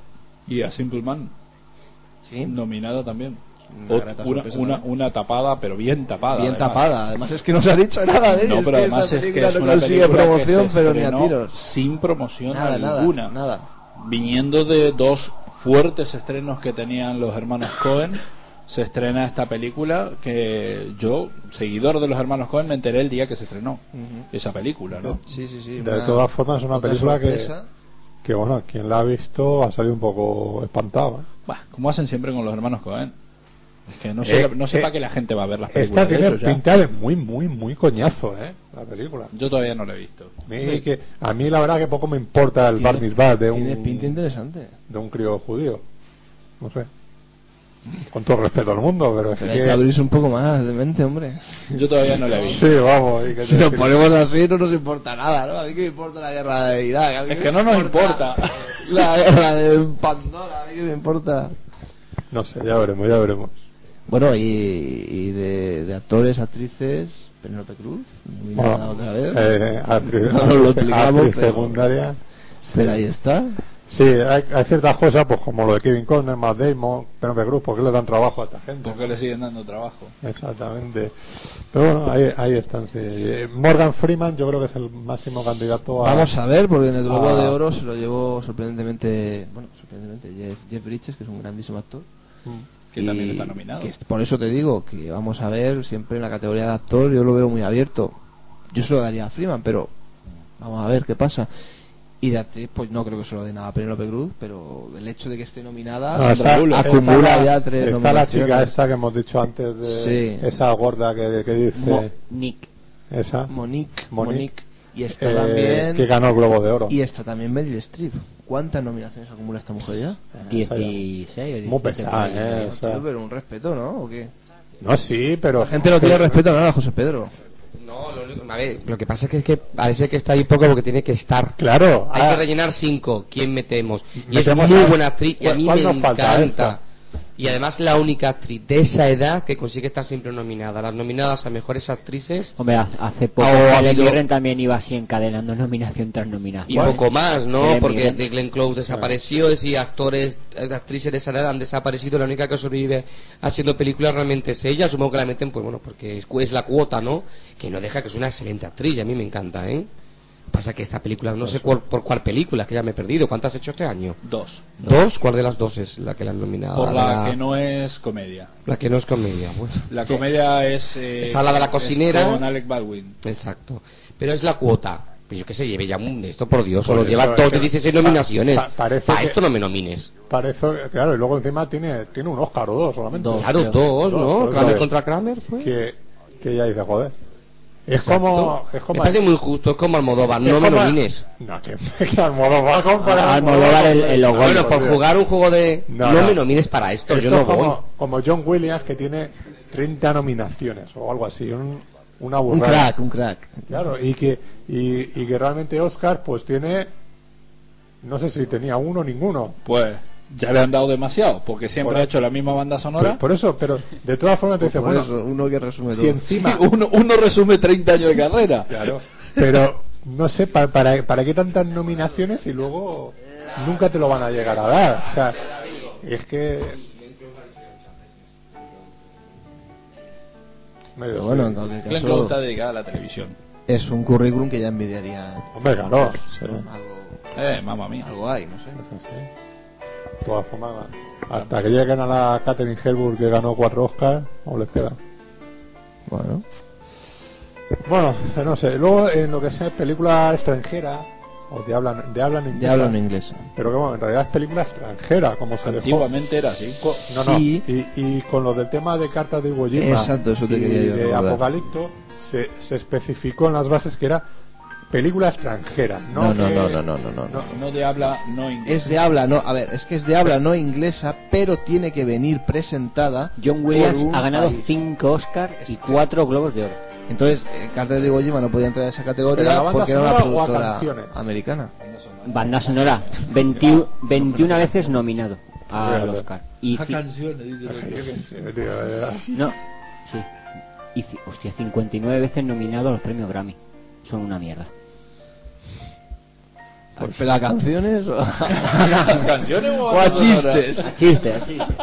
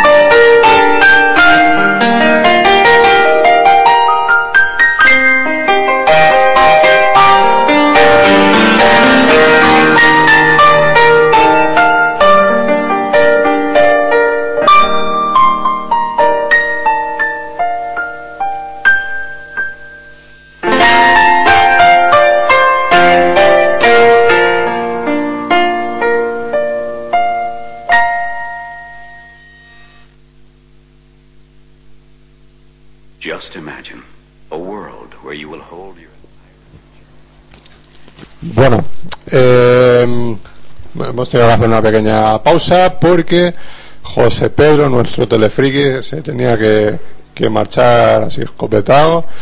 Y, y nada, y Maxi también le ha surgido una urgencia y. Le han surgido las ganas de irse a cenar. Sí, es verdad. Sí, porque el programa se está haciendo tarde. ¿eh? Sí, sí, sí. Hemos está empezado- hambre ya. Y aquí tenemos mucho, mucha bebida, mucho alcohol y mucho whisky, pero la verdad es que comida no tenemos. Así que bueno, por lo menos ahora a chupito saldremos a, a más por cabeza. Es verdad, es Es verdad. la buena noticia, por lo menos para nosotros. Hombre, sobre todo para ti y para mí, porque David con lo poco que, Pues fíjate, nos vamos a poner morados.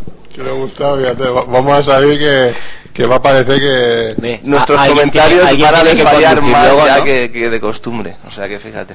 bueno, bueno. Pues sí, bueno. Eh, de todas formas, nada, le damos las gracias por haber estado y la semana que viene los tendremos aquí con a, a José Pedro con lo- las noticias de televisión, que supongo yo que hablará bastante de perdidos, que es en sí la, lo que últimamente se va, se va a estar hablando en la televisión.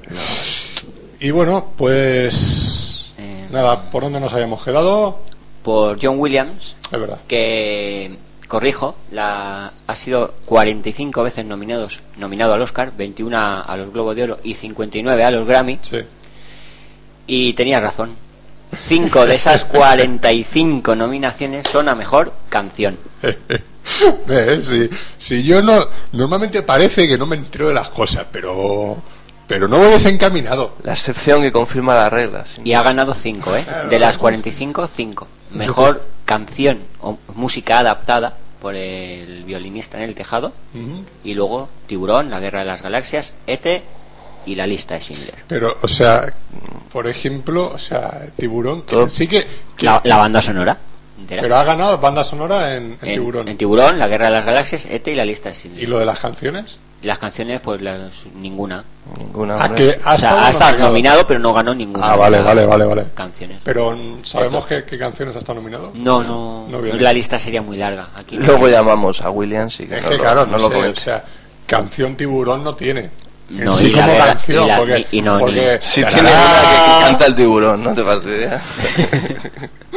no, la mejor escena, ¿no? Que hacen un baile ahí bajo el agua. Eso en Tiburón 5 sería un argumento cojonudo. Hostia. También La- decir el Tiburón 5, la revenganza. la revenganza. Que El, el el bailecito. el, decir que el American Film Institute en 2005 declaró como mejor banda sonora de la historia A ver. a La Guerra de las Galaxias. Bueno. Habría que un día explicar de dónde se robó toda la, la banda sonora de la Guerra Galaxia. Se robó, ¿no? De, de los archivos de mi casa. Directamente entraron un día, se llamaron unas cassettes y la hicieron. No, no, lo pasa- que tú también. No, no, no, hombre. Vamos a ver, eh, eh, ¿qué tiene de original en sí la Guerra de las Galaxias? Nada. Pues la banda sonora es exactamente lo mismo. Ah, bueno. Viene, viene de mucha música que ya había grabado, se había grabado de otros compositores, de banda sonora, de música clásica y todo eso, que después sirvieron de, llámale plagio, llámale inspiración, llámale lo que quieras, de homenaje para hacer la, la- la composición de Star Wars. Bueno. Es así, o sea, que bueno, eso mucho preguntaremos a- de esto a que. Eh, a lo mejor se ofenden y tal, pero es que la realidad es esa. Y hay un experto en bandas sonoras aquí en Alicante que, que vamos, Que no somos ninguno de nosotros. por supuesto, que esto lo corroboraría aquí en el programa. Bueno, pues a ver, un día lo tenemos invi- invitado y hablamos de, de este y otros temas, aprovechando. De BSOs. Si no nos dice lo contrario la GAE. Ah, Más que por, nada por hablar no nos va. Por hablar no, pero yo creo que por lo menos algún fragmento de, de la, la banda sonora en cuestión que estás hablando y de dónde viene habría que poner. La tarareamos. Ponemos nueve segundos que sí que está permitido. No sé, ya ha si bajado, no, ¿no? hablo yo con mi amigo Ramoncín y le comento el tema y seguro No que está ya Ramoncín en la GAE. Ya ¿eh? lo sé, ya lo sé. O sea que, Pero que me quiere decir le- que todavía no tiene influencias y contactos. Le, le- le siguen lloviendo Sí. ahí, sí, pero sí, no está, no está. Desde pero- más de dos o tres años ya que se fue. eh, hombre, porque la, las palizas que le dieron cuando se metió en la GAE de vicepresidente y eso, Sí, bueno. yo creo que salió bastante escaldado. Vale. Pero eso es otro tema. Sí, otro tema. Bueno, ¿qué Muchacho, señor, señor Antón, pones tus noticias o qué? your news. ¿Tú te imaginas a Matías Prat poniendo la cara que ha puesto ahora David dando el telediario? ¿Te imaginas? No, yo no me lo imagino, pero bueno. No sé. Habría que, habría que Eh, verlo. estoy en ello, estoy en ello. Ay, me falta.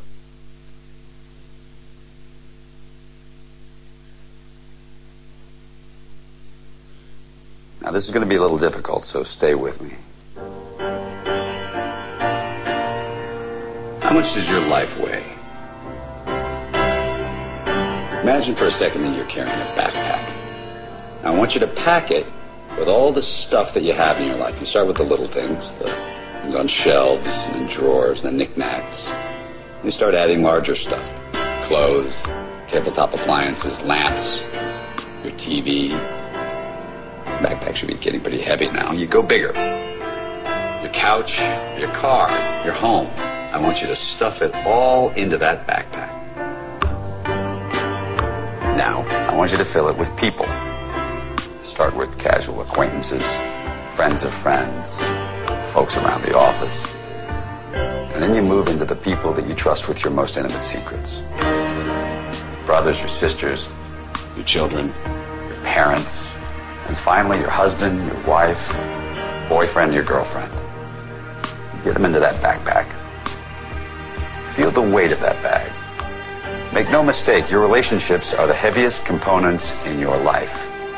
All those negotiations and arguments and secrets and compromises. The slower we move, the faster we die. Make no mistake, moving is living. Some animals were meant to carry each other to live symbiotically over a lifetime. Star-crossed lovers and monogamous swans. We are not swans. We're sharks.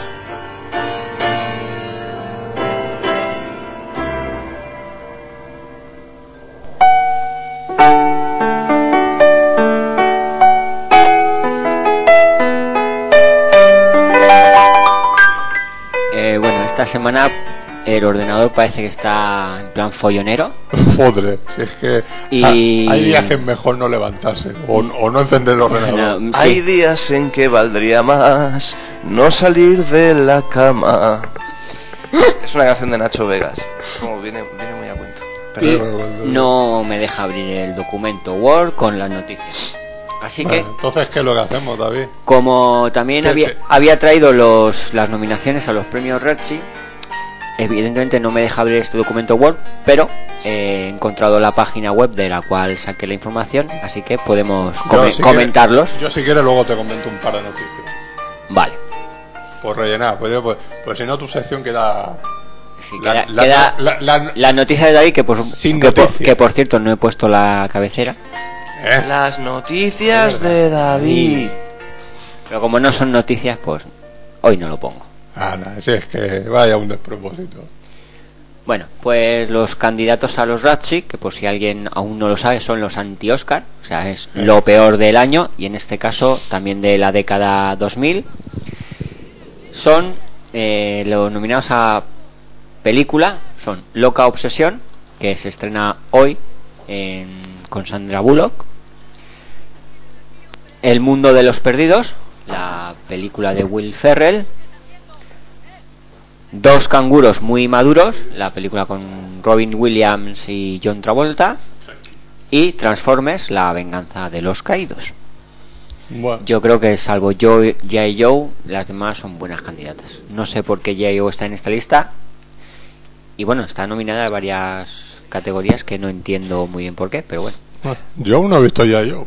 Es una película muy divertida, Sí, digo la- la verdad. pero muy muy divertida y Ah. muy espectacular. Eso habéis dicho Cier- tanto. cierto que el guion está cogido de, De aquella manera. de Teen América. Ah. O sea, la línea argumental es Teen América, paso a paso. Pasa que Teen América va por el lado de la mala leche y la crítica feroz y esta va por un lado más familiar, entre comillas, y espectacular, pero el guion es el mismo. Pero es una película muy divertida y no entiendo por qué se han cebado con ella de la forma que se han cebado en los Ratchet. Pero bueno, ¿Y qué tal el Christopher ya veremos si le dan o no algún premio. ¿Qué tal el, el Christopher Eccleston? Eh, Haciendo del supuesto, no el Cobra, sino el, el otro malo que hay en el... el otro. La verdad es que tanto él como el resto del reparto están bien. Quizás Marlon Wayans, pero bueno, tampoco se le puede pedir más. O sea, él hace lo que hace y el personaje que está más o menos hecho para él, o por lo menos en la película. Por lo demás, yo creo que todos son bastante correctos dentro de lo que se puede esperar de una película como G.I. Joe. O sea, no esperes personajes con profundidad emocional ni nada de eso. Ah, Es G.I. Joe. Now no es. No, No. está claro. Vale, vale. No, la verdad es que muy Christopher, entretenida y espectacular para pasar un- dos horas. Christopher Eccleston fue el primer Doctor Who de esta nueva tanda de, de la serie del 2005. Sí. Molt bé. Bueno, pues los nominados a peor actor son Jonas Brothers por Jonas Brothers en pero, concierto. pero todos Todos en To- conjunto. Todos ¿no? en conjunto, sí. No especifica cuál de ellos. Sí, eh, eh, igual de es- patéticos. Es que es, es muy difícil elegir cuál es el peor de todos, ¿no? Todos están mal. Son todo. todos malos y punto. Es como el, el Señor de los Anillos, ¿no? Todos estaban mal, a excepción de Ian McKellen, ¿no? Y Christopher Lee, por Christopher favor. Lee. Y Viggo Mortensen. Sí, bueno. No, Viggo Mortensen no estaba muy allá, ¿eh? No.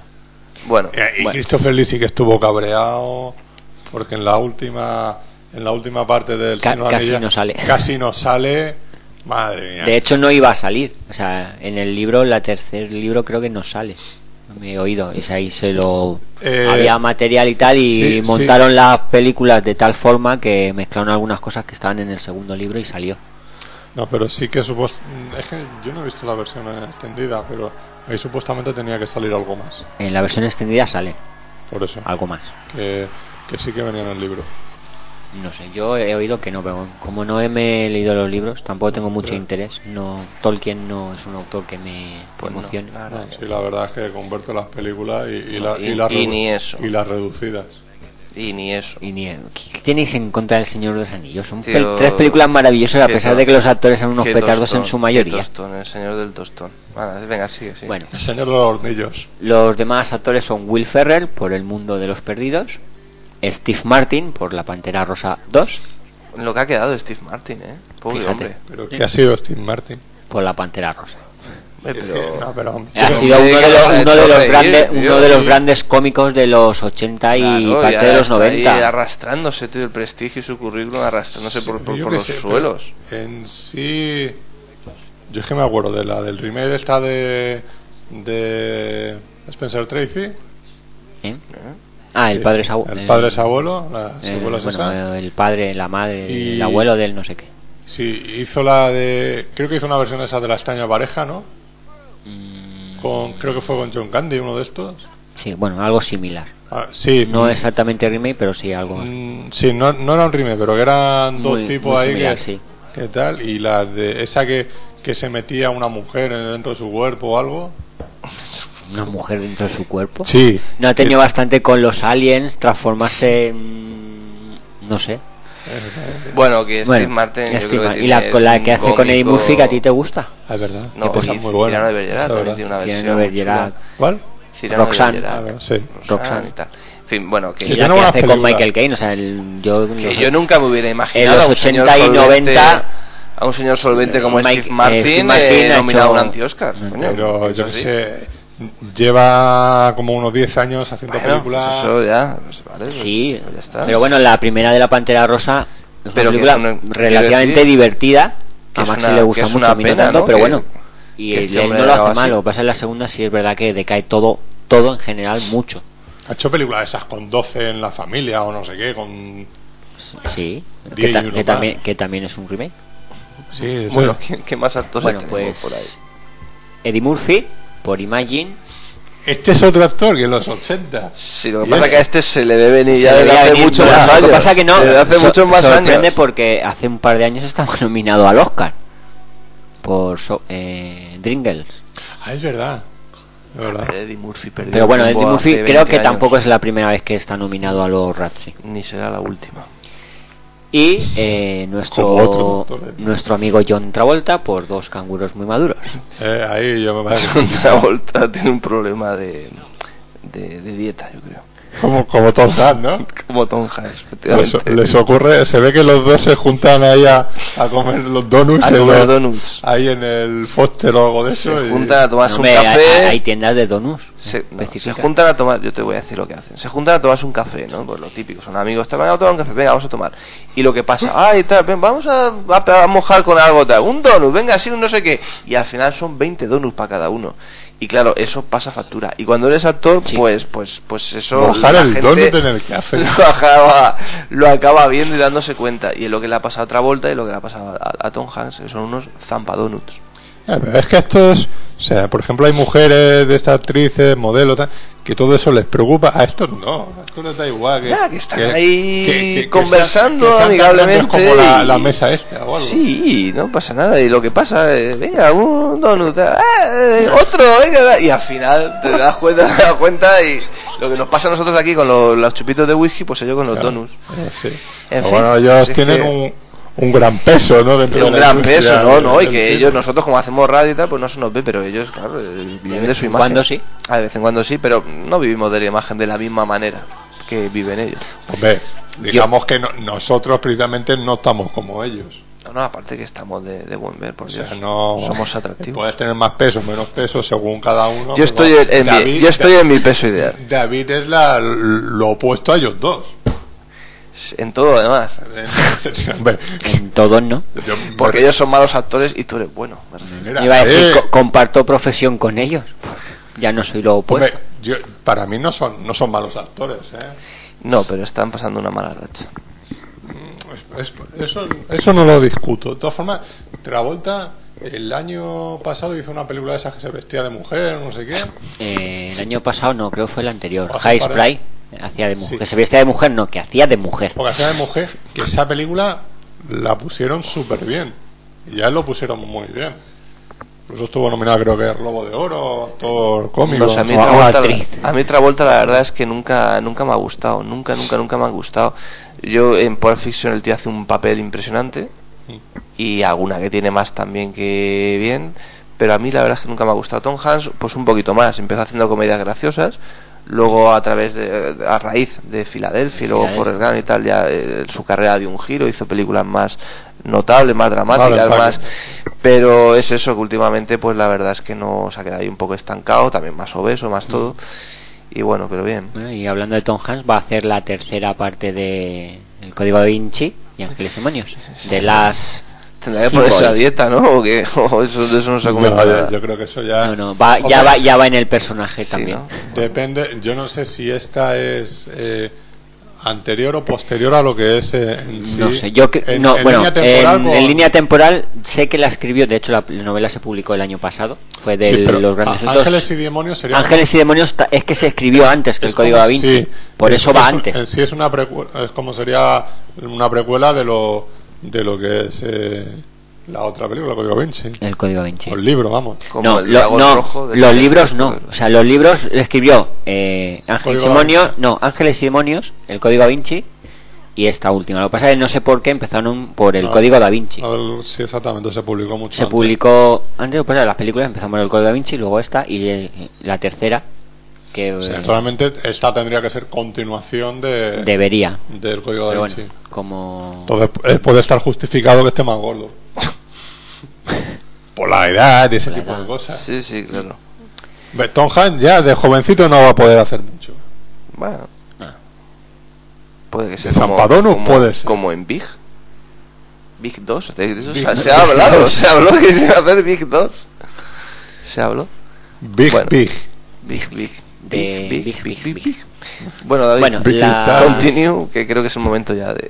las actrices son Miley Cyrus por Hannah Montana la película,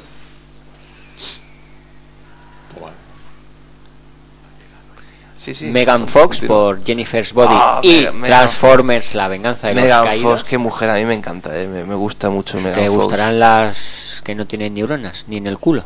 No, a ver, digo que me gusta físicamente Megan Fox, la veo una mujer muy atractiva. Es, es todo marketing. Bueno, Fotos, Todo marketing. fo- Photoshop Photoshop, claro. y, y efectos digitales. Sí, sí, Lleva sí. más efectos digitales ella que los Transformers.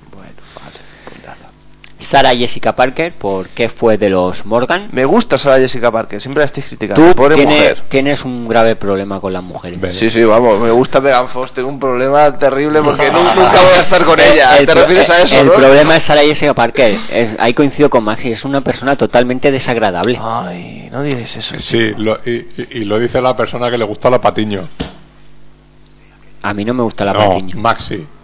Es que es otro que tiene un problema con la patiño. Sí, pero es bueno, exclu- sí. exclusivo Si con la patiño. problemas tenemos todos, y, yo y creo. otra, y otra cierta persona con, con una cierta Deberíamos hacer terapia de un programa de una, radio. una cierta periodista que no sé cuál es más grave, si la de Maxi o la de o la de este compañero. ¿De quién? Acuérdate que nos dijo la, la, la que hace los, Acuérdate. los anuncios esos del Actimel. Ah, Ah, pues ahora mismo no sé quién No hace los anuncios de Actimel, como no veo la tele. Bien que haces, mejor para ti. sí, vamos, que presentaba las noticias en Red. Bueno, una. Bueno, pues las otras candidatas son Beyoncé Knowles por Qué Obsesionada Beyoncé, sin duda. y la este año también nominada al Oscar, Sandra Bullock por Loca Obsesión. La del Oscar es otra película. Yo, por favor, que no le den el Oscar a Sandra Bullock. ¿eh? No, no, que le den los dos premios. Y que recoja los dos. Hombre, Seguramente ya ahora está nominada más de una vez. a los Razzie sí. Sí. Es más que probable. No, más que Bueno, probable, no, creo que estuvo nomi- Oscar- nominada por la red. Hace unos años, ¿quién le diría que va a ser una película nominada al Oscar o ganadora de un Oscar a mejor película? Y ahora, ¿quién le iba a decir a ella que, que iba a ser ella candidata? Stallone va a estar muchos años, ¿no? Nominado a los Razzie. Sí, a él le molaba. En el fondo le molaba. Los tiene todos ahí en la colección. Vale. ¿eh? Y Schwarzenegger. Bueno, ese también. Yo creo que habría que hacer un ranking de quién es el que más Razzies tiene. En los 80 Stallone. Se cebaron con él. Muy bien. ¿Por qué será? Y siga. ¿Eh? Y el. No, sí, Seagal a lo mejor ya es más de los 90. Pero no sé, o sea, está Schwarzenegger y siga. Otro gran zampador de donuts, Steven Seagal. A ver, Este es porque se dejó de- del budismo y todas esas cosas y empezó a, a los donetes y a los tranchetes. Eso. Sí. Bueno, la. El, Especiales zampadores de donuts. El una lista, tío. Hombre. Para añadir más enemigos. Si, si yo ya te digo que al final nosotros no vamos a triunfar en el Pero si cine no son enemigos, no estamos diciendo nada malo de ellos. No, no. No estamos llamando nada. Zampadores. No le estamos llamando zampadores de donuts. Claro. No es un ¿Qué? insulto que yo sepa, pero. No, no, sí está claro. No, a lo mejor se ofenden, a, a lo mejor no son donuts, a lo mejor son eh, eh, crepes o Bocadillos de Crepes. jamón. Claro. Bacon. Bacon, claro, bacon con café, con recubierto con nata.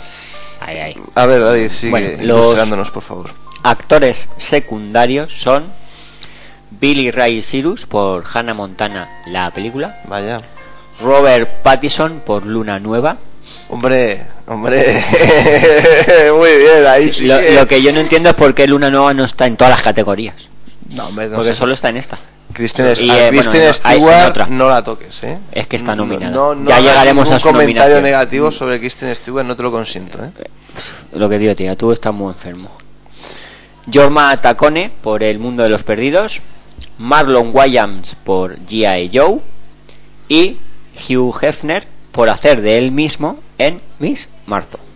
Eso sí que ya es lo, lo, lo máximo. Lo O sea, se que te, llegar. que te nominen por, a, a peor actor por, por hacer de ti mismo. de ti mismo, Es- eso sí que es ya triste. el traspasar un umbral, yo creo. ¿eh?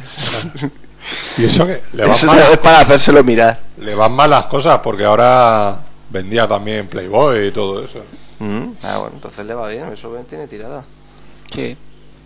Hombre, más cosas se tiraban. sí. Bueno, las actrices secundarias son Candice Bergen por Guerra de Novias. Qué poco respeto. Ali Larter por Obsesionada, Sienna Miller por G.I. Joe, Kelly Preston, la mujer de Travolta, por dos canguros muy maduros, Vaya, ahí en esa casa tienen un problema sin duda. ¿eh? y Yo- no solo con los donuts. Julie Wright por Transformers, la venganza de los caídos. Deberíamos hacer nosotros nuestras propias listas de, de para entregar premios. De lo peor. De lo mejor, lo peor. No, no, de lo peor, ya que estamos con la lista de enemigos. Para que vengan aquí a recoger. Que vengan. personas. Le damos un José Pedro de oro. Bueno. Con un micro. Eso ya lo dijimos. Ah. Las peores parejas en pantalla son Sandra Bullock y Bradley Cooper por Loca Obsesión, Will Ferrell y cualquiera cualquier coprotagonista o criatura del mundo de los perdidos, Esa es muy buena, ¿eh? Shia LaBeouf y Megan Fox o cualquier robot por Transformers La venganza de los no, caídos. no, no, Megan Fox no. Megan Fox, pues sí. Megan Fox no. Más Y es que se apellida tu- Fox, es que ya lo está diciendo. Tu querida Kristen Stewart Es verdad. y Robert Pattinson o Taylor Lautner por Luna Nueva. Pero no es culpa de ella, es culpa No, de los otros es dos culpa de todos. No, no, no. De- Ella no. Ella es horrible. Ella levanta la película entera, si es lo único bueno que hay ahí. Ella La te levanta a ti otra cosa, No, pero no, no, la no, película. No, la chica hace muy bien. Por Dios. Bueno, peor remake o secuela: El mundo de los perdidos, La Pantera Rosa 2, Transformers, La venganza de los caídos, Luna Nueva y G.I. Joe. Sin comentarios. Los peores directores son Michael Bay por Transformers, Bien, ese hay que dárselo a él, por, por, la car por toda su trayectoria, yo creo. qué malo eres. Muy malo. Solo tienes Ve. dos películas malas. Sí, bueno, dos- tres, tres- dos películas malas y una muy, muy mala. Dos, tres, cuatro, cinco. Las demás son muy divertidas, muy entretenidas, vamos. muy espectaculares. ¿Cuáles son las malas para ti? Las dos de Transformers. Ah. Sí, y la, y todo lo demás y la ha muy, sido- muy, muy mala Pearl Harbor. Lo demás espectacular, Espectacular. entretenido. La y Roca, una película excelente, ¿no? ¿Cuál? La Roca. La Roca es un espectáculo, circense de arriba. El, el día que No Harris sé, hizo una película mala, La Roca. Anda que no tiene películas malas ese también. Pues peores que esa, ¿no? No. Hombre. ¿Tú has visto Ah. la que hace con Melanie Griffith? Sí. A Palusa, vamos. Me va a decir que es mejor que. Hombre, por- por- y por supuesto. Venga, va. A Palusa, eso, eso es el peor bodrio que, que ha No, hecho. hombre, no, por Dios, ¿qué estás diciendo? Peor No, que La Roca no hay nada. No, no, no, de Usted verdad. que no. Yo todavía tengo un La- trauma psicológico La, con la La, ro- Roca. la roca no engaña a nadie. Y... A mí me engañó. Yo creí que era una buena película y me traumó, tío. He tenido que pagar psicólogo después de ver La Roca. Pero si tú ibas engañado, nadie tiene la culpa. Bueno, Tú sabías. dejémoslo, que tú ya- eras, yo te digo que yo esto ya lo he Tú tratado en en concreto terapia. sí podías ser consciente de que ibas a ver una película de Michael Bay. No, yo no sabía quién era Michael Bay por aquella época. Yo iba a El ver director a de- dos a policías rebeldes. Y a, y No, a- pero y a- y a Harris. fue... Fue la primera película de Michael Bay. ¿Fue la primera película? Sí. Como bueno, director. que es un petardo y que se merece el anti-Oscar y se merece muchas cosas peores. Qué malo eres. Muy malo. Eh, peores guiones. Loca, eh, Loca Obsesión. El mundo de los perdidos. Transformers, La venganza de los caídos. Y Luna Nueva, mira. Luna Nueva tiene más nominaciones de las que yo ¿Y pensaba. por qué no está en esa Y categoría Avatar? G.I. Joe. ¿Por qué no está en esa categoría Avatar? Porque Avatar es una buena película. Porque, sí, bueno. Sí, claro. Peliculón. Avatar tendría que estar en todas las categorías. Incluso secuela o remake. Sí, claro. Bueno, pues esa era la lista de los Razzie. Yo creo Ya que- Hay- hay más, son hay los más. ganadores. Ah, hay más. El peor guion. El peor guion. Pero no lo acabas de decir, el peor guion. Sí, así. Bueno, Sí. pues ahora va con lo peor de la década, que solo hay tres categorías. Las peores películas de la década nominadas son Campo de batalla a la Tierra, merecido, Sí, sí. sí. aunque no es tan mala, por lo menos cuando yo la vi no me pareció tan mala como se decía, pero No, es verdad. Es eh, es malilla. Yo, yo cuan- cuando, se vendió eso que era la, la peor película, de luego la veo y digo, "Pff, yo qué sé, tío, es mala, las hay peores. pero yo creo que tampoco es para cebarse así. Es una película olvidable. Encima total, es una película que supuestamente ibas a salir creyendo en la cienciología, que tal, que, que era eso, y luego dices, joder, a mí ni me, han- ni me han lavado el cerebro ni nada, yo me siento tapado. Bueno, pues una relación peligrosa, Ahí ya empezado, ahí ya Travolta ya estaba con su tono. sí, por eso lleva tanto maquillaje encima y tantos cables. Una relación peligrosa, la película que desunió a Jennifer López y Ben Affleck. Oh, qué pena. Sé quién me mató, Bodrio de hace un par de años, si no me equivoco, con Lindsay Logan. Gran No sé, título. por ese título ya. Sí, sí. Barridos por la marea, Hombre. otra película que empezó a desunir pareja, pero un gran título, ¿eh? director y protagonista. De todas Madonna. Y Qué lástima, una que o creo sea, que no eh, hemos visto ninguno de es- nosotros, que se titula Freddy el Colgado. Esa sí que es buena, tío. Tiene Gran- que serlo. el título promete. Sí, sí, sí. Freddy el colgado, madre. Freddy el Colgado. Yo, pss, Ritchie, desde luego, hizo dos películas buenas y no ha vuelto a levantar cabeza en su vida. ¿eh? Como Tarantino. Bueno, Tarantino hizo otra más. hizo dos películas buenas. No vamos a discutir, vamos a discutir. Que bueno, que ya sabéis que en Sunset Boulevard la mejor película de esta década es Kill Bill. Sí, bueno. Pues solo la pusieron en el IMAXI. El estuvo IMAXI, eh, y- en el número uno. Estuvo en alguna y- otra lista. Y en casi todos los oyentes, y en el número uno o el número dos. Sí, vamos, aquí Yo no recuerdo tanto. referéndum y... uh, Hombre, Bueno, yo pues- creo que sí, re- re- pues verdad, Mar- y- Marvin, Alberto, el Giner Kasky. Eh, claro, o sea, Alberto la puso un poquito más abajo. No, no, la puso en segundo lugar. ¿Seguro? Segurísimo. No, habría que hacer el recuento ese bien hecho. Y Marvin el, el primero, Giner Kasky el primero, y habían otras listas más por ahí que. Todos grandes académicos, ¿eh? que... Bueno, bueno, sí. Bueno, los nominados a peor actor son de la década Ben Affleck, Eddie Murphy, Mike Myers, que debería llevárselo, Rob Schneider, que se deberían darle el peor actor de la historia del cine, y nuestro querido y admirado John Travolta. ¿Y no está Brendan Fraser? No. Y las peores actrices, y aquí actrices va entre comillas, pues solo hay una que parece actriz, solo lo parece, Encima es mala, ¿no? exactamente, que es Lindsay Logan. Las demás proyectos de actrices son María Carey, Paris Hilton, Jennifer López y Madonna. Hay que dárselo a Paris Hilton, sin lugar a dudas, vamos. Claro, claro. Pues hasta aquí las nominaciones de los Razzie. Ya veremos quién gana. Y a ver quién va a recogerlo. Megan Fox y Kristen Stewart van a ir de la manita. Ay, pues que, mira, ahora mismo he venido la imagen. Solo por... uf. ¡Qué desagradable! Sí, sí, bueno. Yo no te entiendo, ¿eh? No, la verdad es que. Yo físicamente no lo voy a hacer poner pega a las chicas, vamos. Ah, bueno, menos mal. Hombre. Empezamos a hablar con, con cordura. Sí, es que es- Bueno, ¿qué más noticias formas, tenemos por ahí? de Megan Fox, yo creo que no he visto ninguna. Mm, Transformers, No la he visto. ¿no? Pues yo no he eso, visto eh, ninguna. eso que te ahorras. Yo nunca no he visto ninguna de las dos de Transformers. ¿Y he ¿No has yo- visto la de Nueva York para principiantes? How to Eh, Lose Friends Sí, sí, sí, la, de? Simon Pegg. Sí. No la llegué a ver. ¿Tampoco? Eh, Pues entonces sí, es probable que no hayas visto ninguna de Megan Fox. la tengo ahí en casa, pero en sí es que tampoco esas comedias románticas que a pesar de que esté Simon Pegg ahí, tampoco me atrae. Pues es que es lo que yo dije, comedia romántica del montón, pese a quien pese y esté quien esté. O sea, aparte Simon Pegg tiene a Jeff Bridges, que es un grandísimo actor. Y a Sí. Gillian Anderson haciendo por ahí papelitos secundarios. Pues entonces, no, si no ha hecho nada más esta chica, Hombre, algo más habrá hecho. está en su casa y a la hora de comer. Pues... ¿Qué noticias teníamos por ahí? Bueno, él quería comentar algo de Terrence Malick.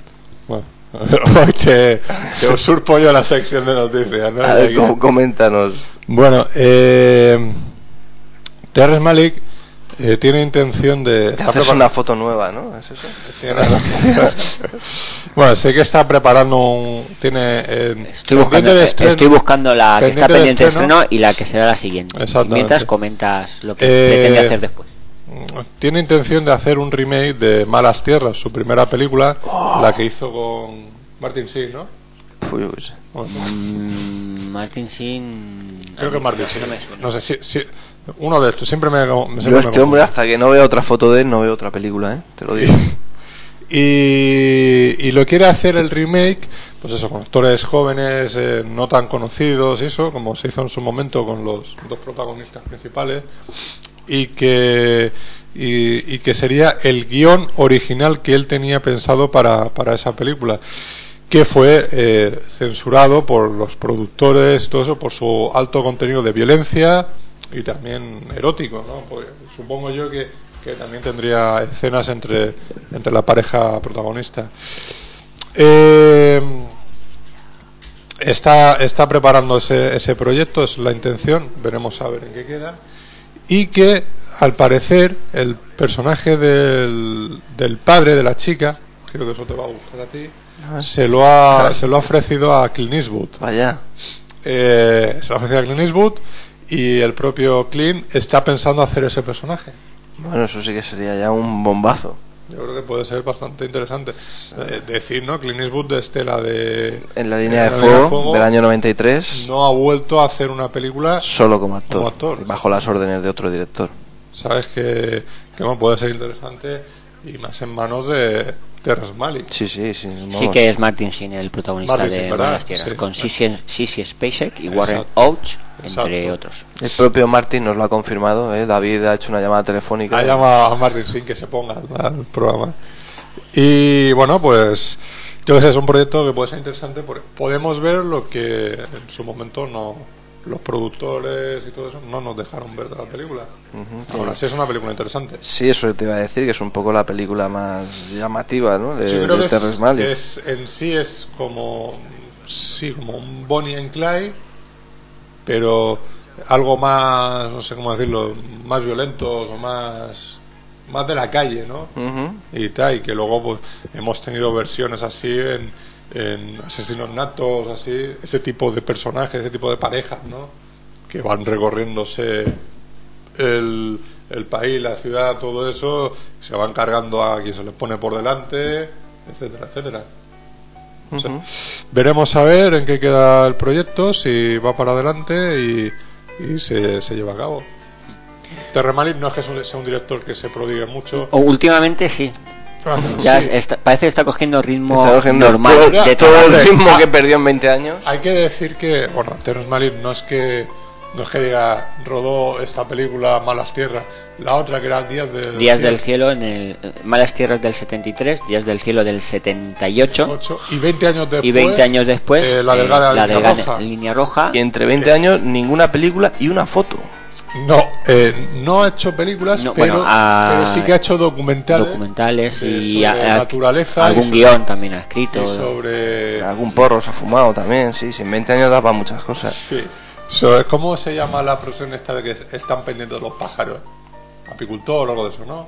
Puede ser. Eso es de las abejas, pero bueno. Eh, pues sí, con eh, Los pájaros es colombicultor, me parece. Ah, Eso, exactamente.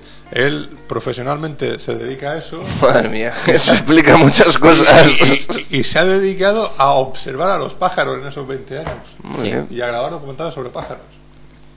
muy bien. Es algo que, no sé. Algún guioncillo, tal, pero poca cosa. Muy- en muy- la verdad es que muy poco. En 20 años dentro del cine muy poco. Bueno, y después habrá hecho la Después de, de, El Nuevo Mundo, El Nuevo Mundo en el 2005. ¿Le habéis visto la película? No, No. es que a mí, yo, Terrence Malick es un director que me gusta mucho, pero cuando me, en el momento en el que leí que esto era una nueva versión de Pocahontas, me tiró para atrás y no, no ha caído en mis manos la Es que película está- ni he tenido la ocasión así de verla por televisión, Está que es la única forma de, no, hermano, yo no dudo de que sea una magnífica película, es Terrence Malick, pero es que es eso. Es la historia que ya nos han contado y que ya no sabemos entonces. Es una película que recibió muy buenas críticas. No, sí.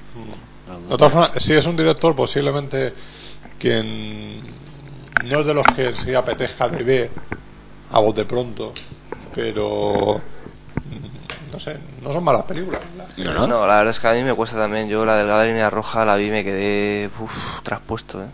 Me, me- me provocó lesiones, luego secuelas psicológicas Yo es que graves. Me pasó, yo la primera vez que vi la película no la pude terminar.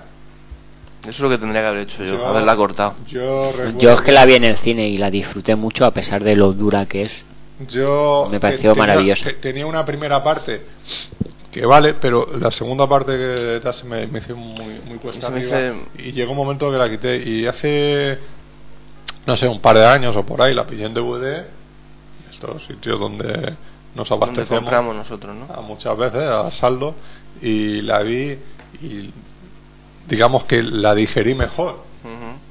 No es una película en sí que me pondría ahora mismo a ver Sí, yo, yo la sensación que tuve es que tiene un guion un tanto deslavazado, con una, eh, con una Es que narrativa. fal- eh, en el montaje falta mucho metraje, Bueno, a pesar de lo larga que es. De ya. hecho, el personaje de Jim Caviezel era protagonista y en, eh, en el montaje vimos se quedó en.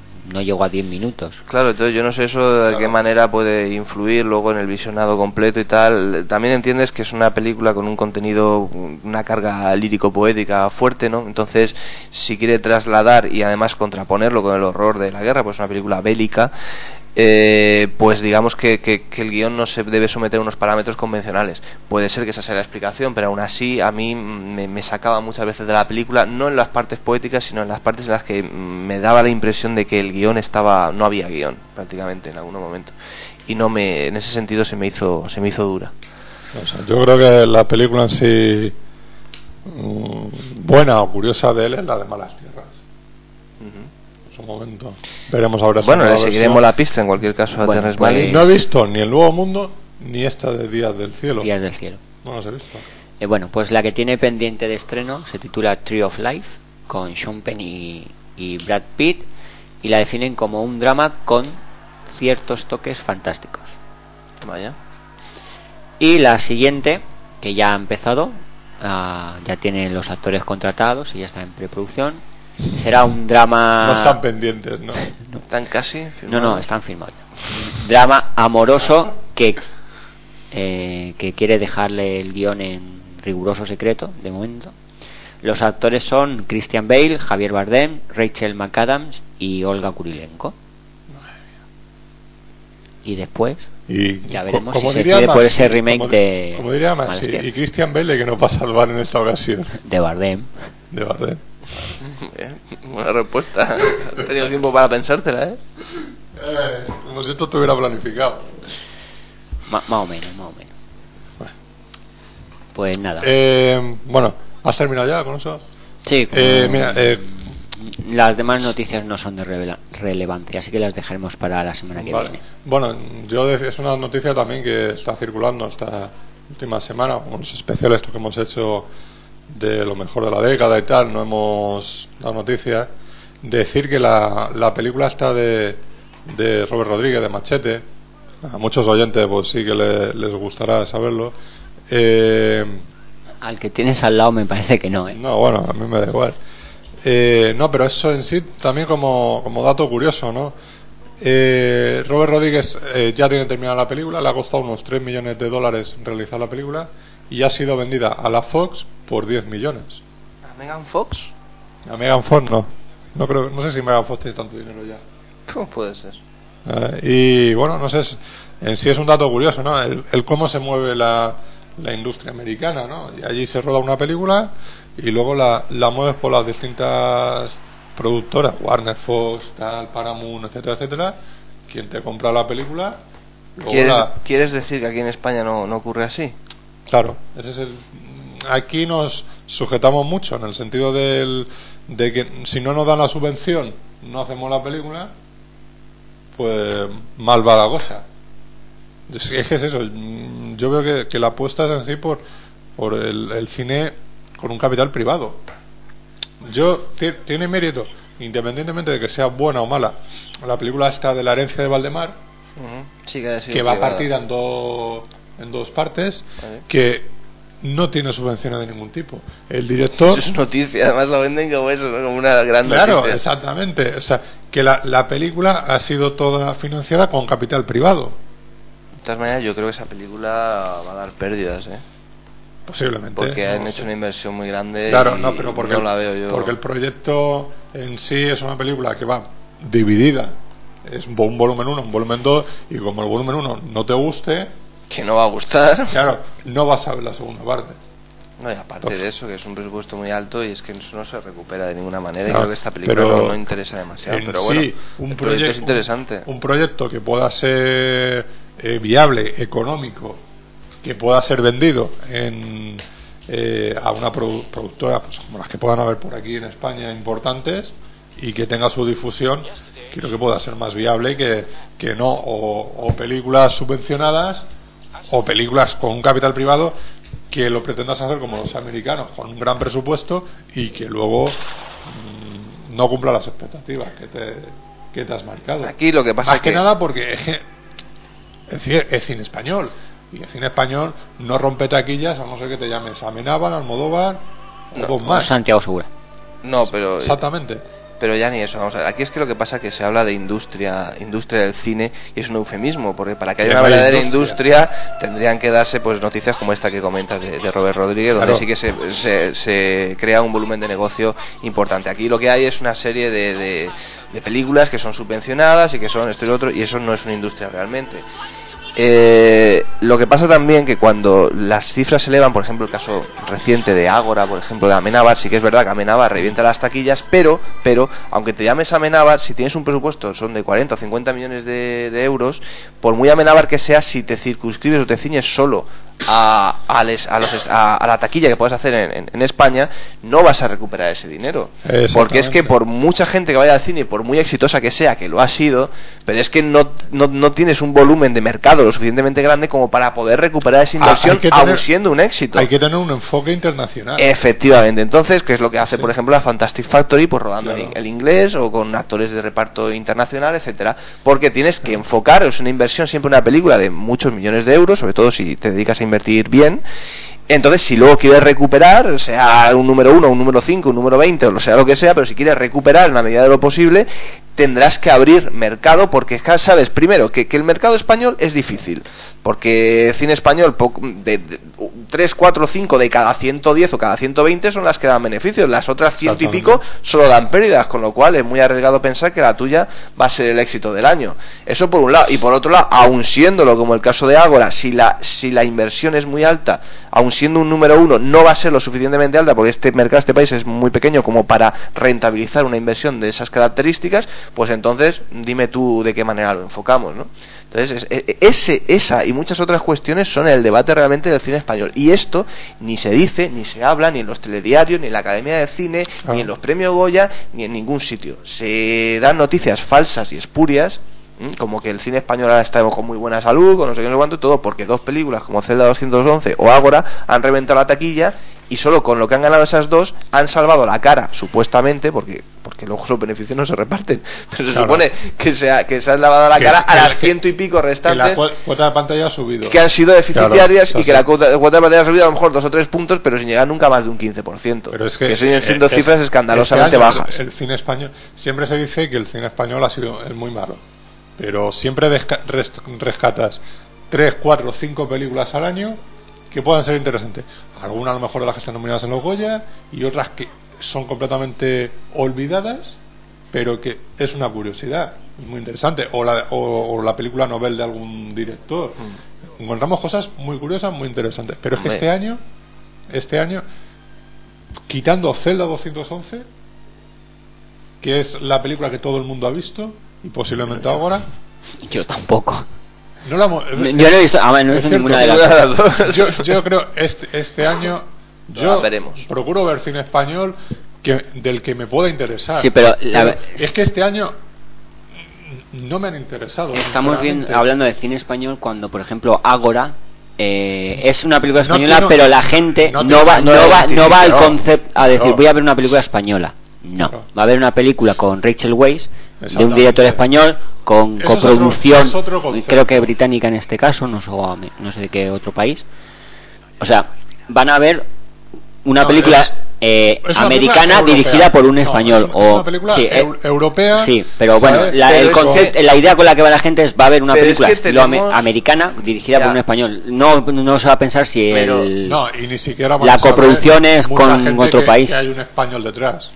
Es así. Hombre, en el cartel pone Amenábar, Bueno, relativamente pero- grande. Pero En España a- vende. aquí, aquí en España Hombre, es- vende. evi- pero evidentemente en Rusia, por ejemplo, por, por supuesto más conocida Ra- Rachel Welch que, Ev- que Evidentemente a nivel internacional exactamente. Amenábar, pues, hombre, en Estados Unidos puede ser más o menos conocido, pero la gente no va a ir, no creo que vayan muchos a ver la, una película por él.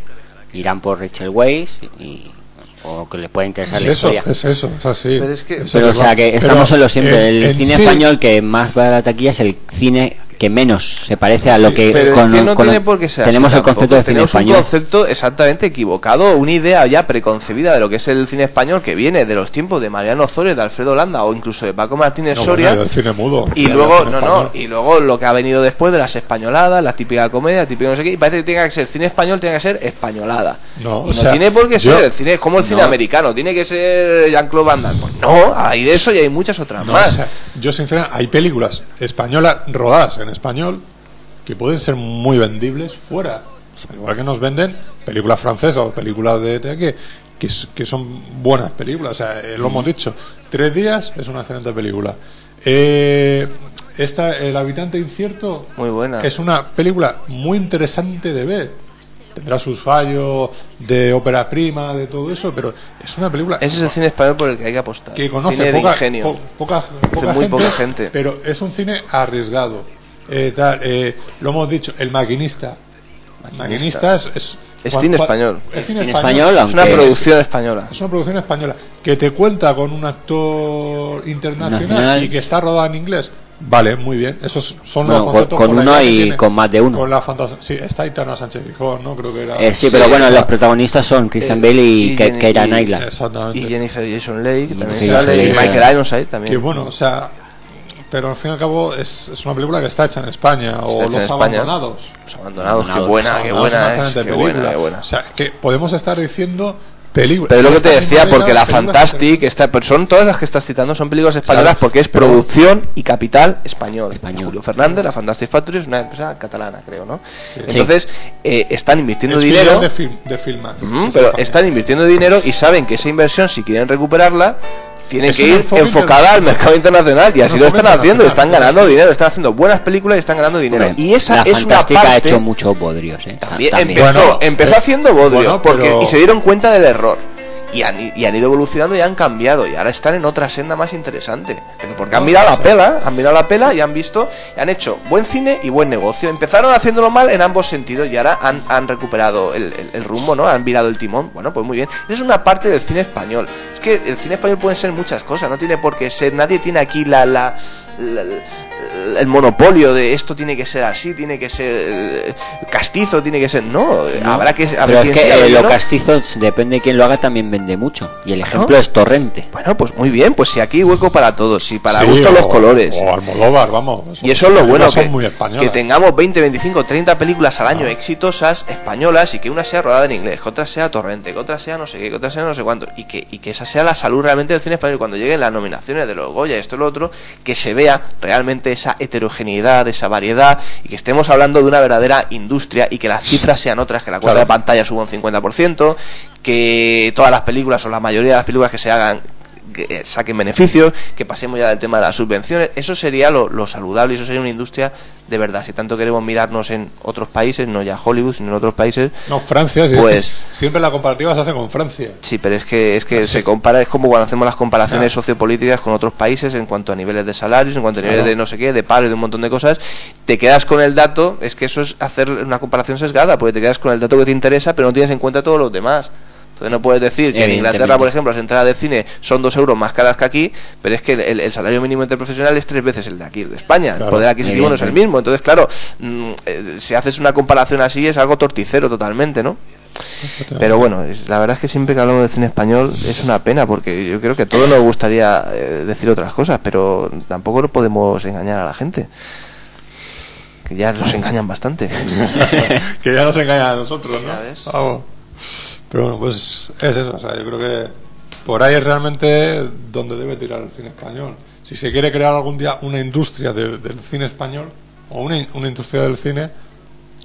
y que den oportunidades a, pues como la película del habitante incierto, gente así que, que realmente hace Es que lo, lo- películas con ingenio, con buenos de guiones, esto- diferentes, arriesgadas, audaces. lo gracioso de esto es que ese director, por ejemplo, Mm. está en Estados Unidos Mm. preparando película. Sí. Porque aquí no se ha visto la película, sin embargo, en Estados Unidos se ha visto se ha movido por los circuitos que se tiene que mover la película, oye, ha gustado a alguien, y dice, bueno, pues vente aquí a, a hacer tu cine. Sí, un poco lo que le pasó en su momento a Amenábar también, a pesar de que fue exitoso y tal, pero el verdadero salto lo dio a raíz de Abre los Ojos, que se fijó Tom Cruise Bueno, en él. eso fue por... Y, sí y, ahí es donde empezó a dar saltos cualitativos en Claro. cuanto a- a una mayor producción, difusión, promoción, contar con mayores presupuestos, etcétera. No hay que olvidar que Tesis fue nominada al Oscar. Sí, sí, no, no. Sí, pero, Bien, pero que pero no sí, dejaba de ser un director más prometedor, sí, pero bueno, joven, el- el- exitoso, que claro. internacionalmente fue Abre los Ojos. Ah, claro, Por- Pero yo por- creo que porque- si Tesis algo No. le abriría las puertas. Una película Sí. nominada al Oscar abriría. O sea, Tom Cruise no, llega, no llegó a ver Abre los Ojos ahí por casualidad. No, es que, a ver, Tesis no se vio mucho más del mercado de habla hispana, realmente. Abre los ojos fue seleccionada en el Festival de Sundance. Como ya sabemos, Sundance es un festival que se presentan 5.000 películas al año y que seleccionan 30. Seleccionan muy pocas. Entonces, ¿qué ocurre? Que toda la industria del cine de, de Estados Unidos, la de Hollywood y la independiente, va a ver el Festival de Sundance para ver qué se hace internacionalmente. Y ahí no se digo que no, pero todas no- las- no- no podemos compra- negar- compra siete películas al año para que tengan distribución, comercialidad en Estados Unidos y gente, por ejemplo, como Tom Cruise en ese momento, que le gustó esa película y, y distribuyó Abre los Ojos en Estados Unidos. Y por supuesto le dio para eh, la, Hacer- la a- posibilidad hacer de hacer los otros. El, el remake también. Sí, le compró los derechos del remake. Pero quiero decir que la, la- digamos Que que, sí, la pero- fama, la proyección internacional de alguna forma Esa de raíz- Amenábar, esa raíz de De todo los que, Ojos, que- pero que- que que sin Fernando Tesis está contando. yo creo que no podría haber llegado. No, si todo Bueno, tiene pero- un capítulo 1, un capítulo 2, un capítulo 3, exactamente, pero te quiero decir que el, que el salto, la, la velocidad de reacción fue a raíz, y el éxito internacional, a raíz de, de esto, ¿no? Que, que, que si, que si se hubiera seguido tipo tesis, Alejandro Amenábar sería un crack aquí en España, pero aquí en España, con las limitaciones que eso supone a nivel cinematográfico. No, no, es- está- eso está claro. ¿Y qué pasó? ¿Rueda a los otros y cómo rueda a los otros? En inglés. En inglés, por supuesto. Hombre, también fue muy consciente Amenábar que decía que es una película que no se hubiera querido rodándola en español. The Others. Que en su primer momento era mm, la idea de llevársela a Chile y rodarla allí. Con, con otro acento, otro idioma realmente. Lo que pasa que yo me lo creo porque yo de Amenábar me creo todo lo que me diga, pero mm, está claro que en el momento en que tienes detrás a Tom Cruise como productor y a Nicole Kidman Claro. como actriz principal, Hombre, mm, las consideraciones artísticas respecto al idioma pasan a ser secundarias. Hay que rodar en inglés sí o sí, independientemente de que la historia le vaya más o le vaya menos. Y si no le va, la adaptas. Eso está claro. Ah, sí. Bueno, eh, ya volveremos a hablar de cine español en una nueva ocasión. Por supuesto, siempre que sea Ah. necesario. Para bien o para mal, ¿no? Sí, sí, Eh, sí, sin pelos en la lengua. exacto. Pues nada, eh, si no hay más noticias, siguiente sección, ¿no?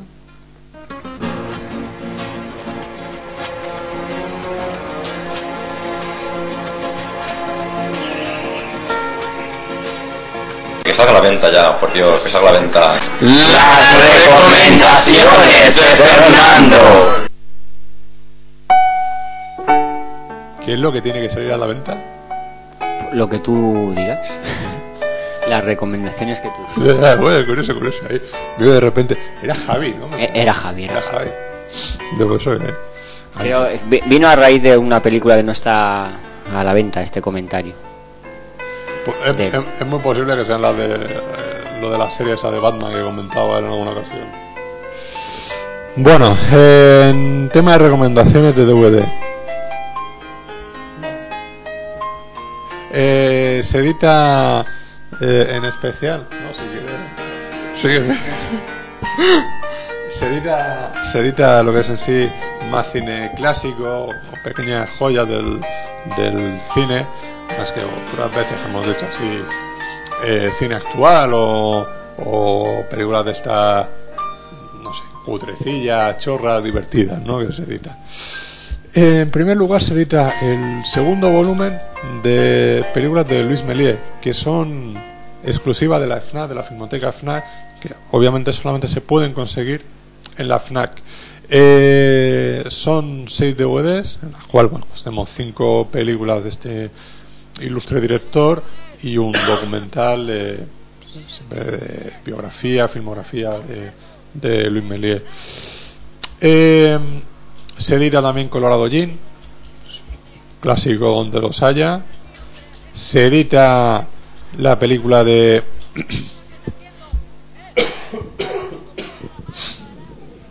la película eh, American History X eh, recordemos que es una de películas la que dio a conocer a, a Edward Norton ¿no?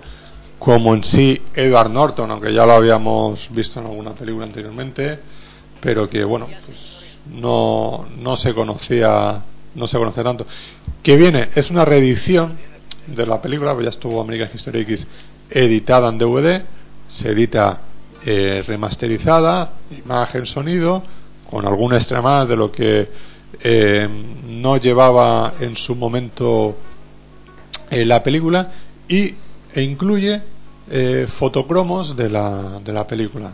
Fotocromos postales quieras llamarlo eh, de American History X. Sale a un precio de 12 euros. O sea que no es no es mal precio y más en tiempos de rebajas que siempre sabes que puede ser un poquito más barata eh, se edita también un gran clásico del, del cine se podría definir de catástrofe ¿no? porque al cabo fue una catástrofe que fue lo de El Coloso en llamas Catástrofe por lo que cuenta la película, no porque la película sea una catástrofe. Que- Exactamente. que, tal y como lo has dicho, parece, parece que aquello fue. cine de catástrofe en el sentido de, de todo eso de Poseidón, de eh, San Francisco, ese tipo de películas, ¿no? Las que se hacen hoy en día. San, que San se- Francisco es mucho más antigua que. Es, Sí, sí, exactamente, de los años pero- 30. Pero en sí era una catástrofe que se hizo. Sí, Era- la el excusa, o sea, terremoto. lo- el terremoto de San Francisco. Que en sí, que bueno, eso lo ves siempre al final, ¿no? O sea, lo bueno de estas películas es que están, es, eh, tienen un gran reparto y, y son muy buenas historias. Y hasta realmente el final, eh, que es lo que ocurre, te están contando una, una serie de historias muy, muy interesantes de ver. Un gran reparto, ¿no? Con, pues, con Paul Newman, con eh, Steve McQueen, McQueen. con. Eh, che, no me acuerdo del, del otro actor que había también. O sea, en sí, un-. Había muchos, sí, sí. Espera, si quieres te miro el reparto. Eh, William Holden creo que era. William Holden. William Holden, el tercero en discordia. Eh, en sí, fíjate, una de esas películas que eh, ya lo hemos comentado micro cerrado y todo eso, ¿no? De que hoy en día es más difícil encontrarte repartos de ese tipo. Lo pudimos ver a lo mejor en Pulp Fiction o en la de Gainer Roja o en algunas ocasiones con Woody Allen, sobre todo en Desmontando a Harry, pero hoy en día es muy complicado encontrarte un elenco de actores tan bueno y en una buena película. En una buena película, o sea que es, es muy, muy, muy complicado. Eh, se edita también eh, una película que bueno, a Fernando también le gusta, a mí también, a Maxi, a muchos de los que estamos aquí, de los oyentes del A programa. mí no. Del programa le- gusta, que es, sí, ya. Sí, tú estás, como diría- No, no sé qué película vas a decir, como no, me, no estoy en la lista, de- debe ser que no me gusta. Hombre, tú no eras de los que precisamente dijo que, que le gustase. Es la de Moon, la película de. Ah, yo de- no, pero tampoco dije nada más, excesivamente malo, dije me parecía muy larga. Mm. La película de Duncan Jones, que bueno, se edita en DVD, se edita también en Blu-ray y que incluye un cortometraje entre los extras de, del propio Duncan Jones, que es interesante de, interesante de ver. Y bueno, se edita también, película que le, que le gusta mucho, bueno, me gusta mucho, película fundamental del- dentro de lo que es la- ¿Quieres que te diga el reparto no entero, pero casi de El en Llamas? Venga, Aparte vale. de los tres que ya hemos dicho, estaba Vale. Faye Dunaway, Fred Astaire, Susan Blackley, que por aquel entonces era bastante famosa, Richard Chamberlain, Jennifer Jones, toda una clásica de- del cine de los 50 y 60, O.J. Simpson, Robert Baum, Robert Wagner y alguno más conocido. Conocidillos en su época, ahora ya están en, el olvido, pero vamos, un reparto bastante impresionante. Bueno, pues fíjate. ¿Para qué decir más? y bueno, eh, y como última, como última recomendación se edita eh, una de las películas clásicas de, o de culto de la ciencia ficción, que es La fuga de Logan. Hubo novela, hubo serie, hubo película. Eh, en esa ocasión se nos cita la, la película, que tiene una, una curiosidad. Bueno, eh, llevaba mucho tiempo editada en Estados Unidos, buena calidad de imagen y sonido. Por fin se edita aquí en España, no había estado editada en DVD. Y es una película que nos incluye, además de la película, eh, los extras, eh, una eh, fotocromos de, la película, nos incluye el póster original, una réplica del póster original, en fin, una serie de, de- alicientes para lo que es así el coleccionista del DVD, el coleccionista de, en este caso de la ciencia ficción, que resulta más interesante y a un precio pues de 12 euros también, o sea que no sale cara. Cosa curiosa que en Blu-ray, por ejemplo, sale a 22 euros y no lleva esos eh, extras de coleccionistas. O sea, peculiar, que, pero que bueno, que nos hace ver que, que en sí, de momento, de vez en cuando el DVD se nos trata como artículo de colección. Así que, quieras que no, es interesante.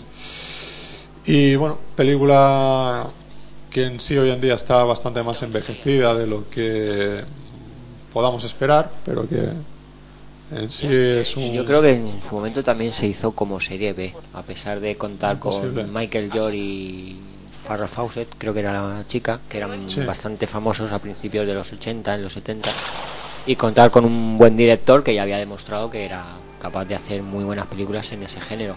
Aún así, creo que se hizo dentro de la serie B y eso hoy en día pues a lo mejor en aquel momento disimulaban más un- los decorados ese cartón piedra o papel albal como ha comentado Maxi algunas veces sobre esta película se notara menos y hoy en día pues evidentemente chirría mucho pero yo creo que aún, obvia- o sea, aún teniendo en cuenta esto es una película muy a tener en cuenta por otras cosas el argumento habla mucho de la sociedad de hacia dónde vamos y, Exacto. y muy a tener en cuenta Exacto.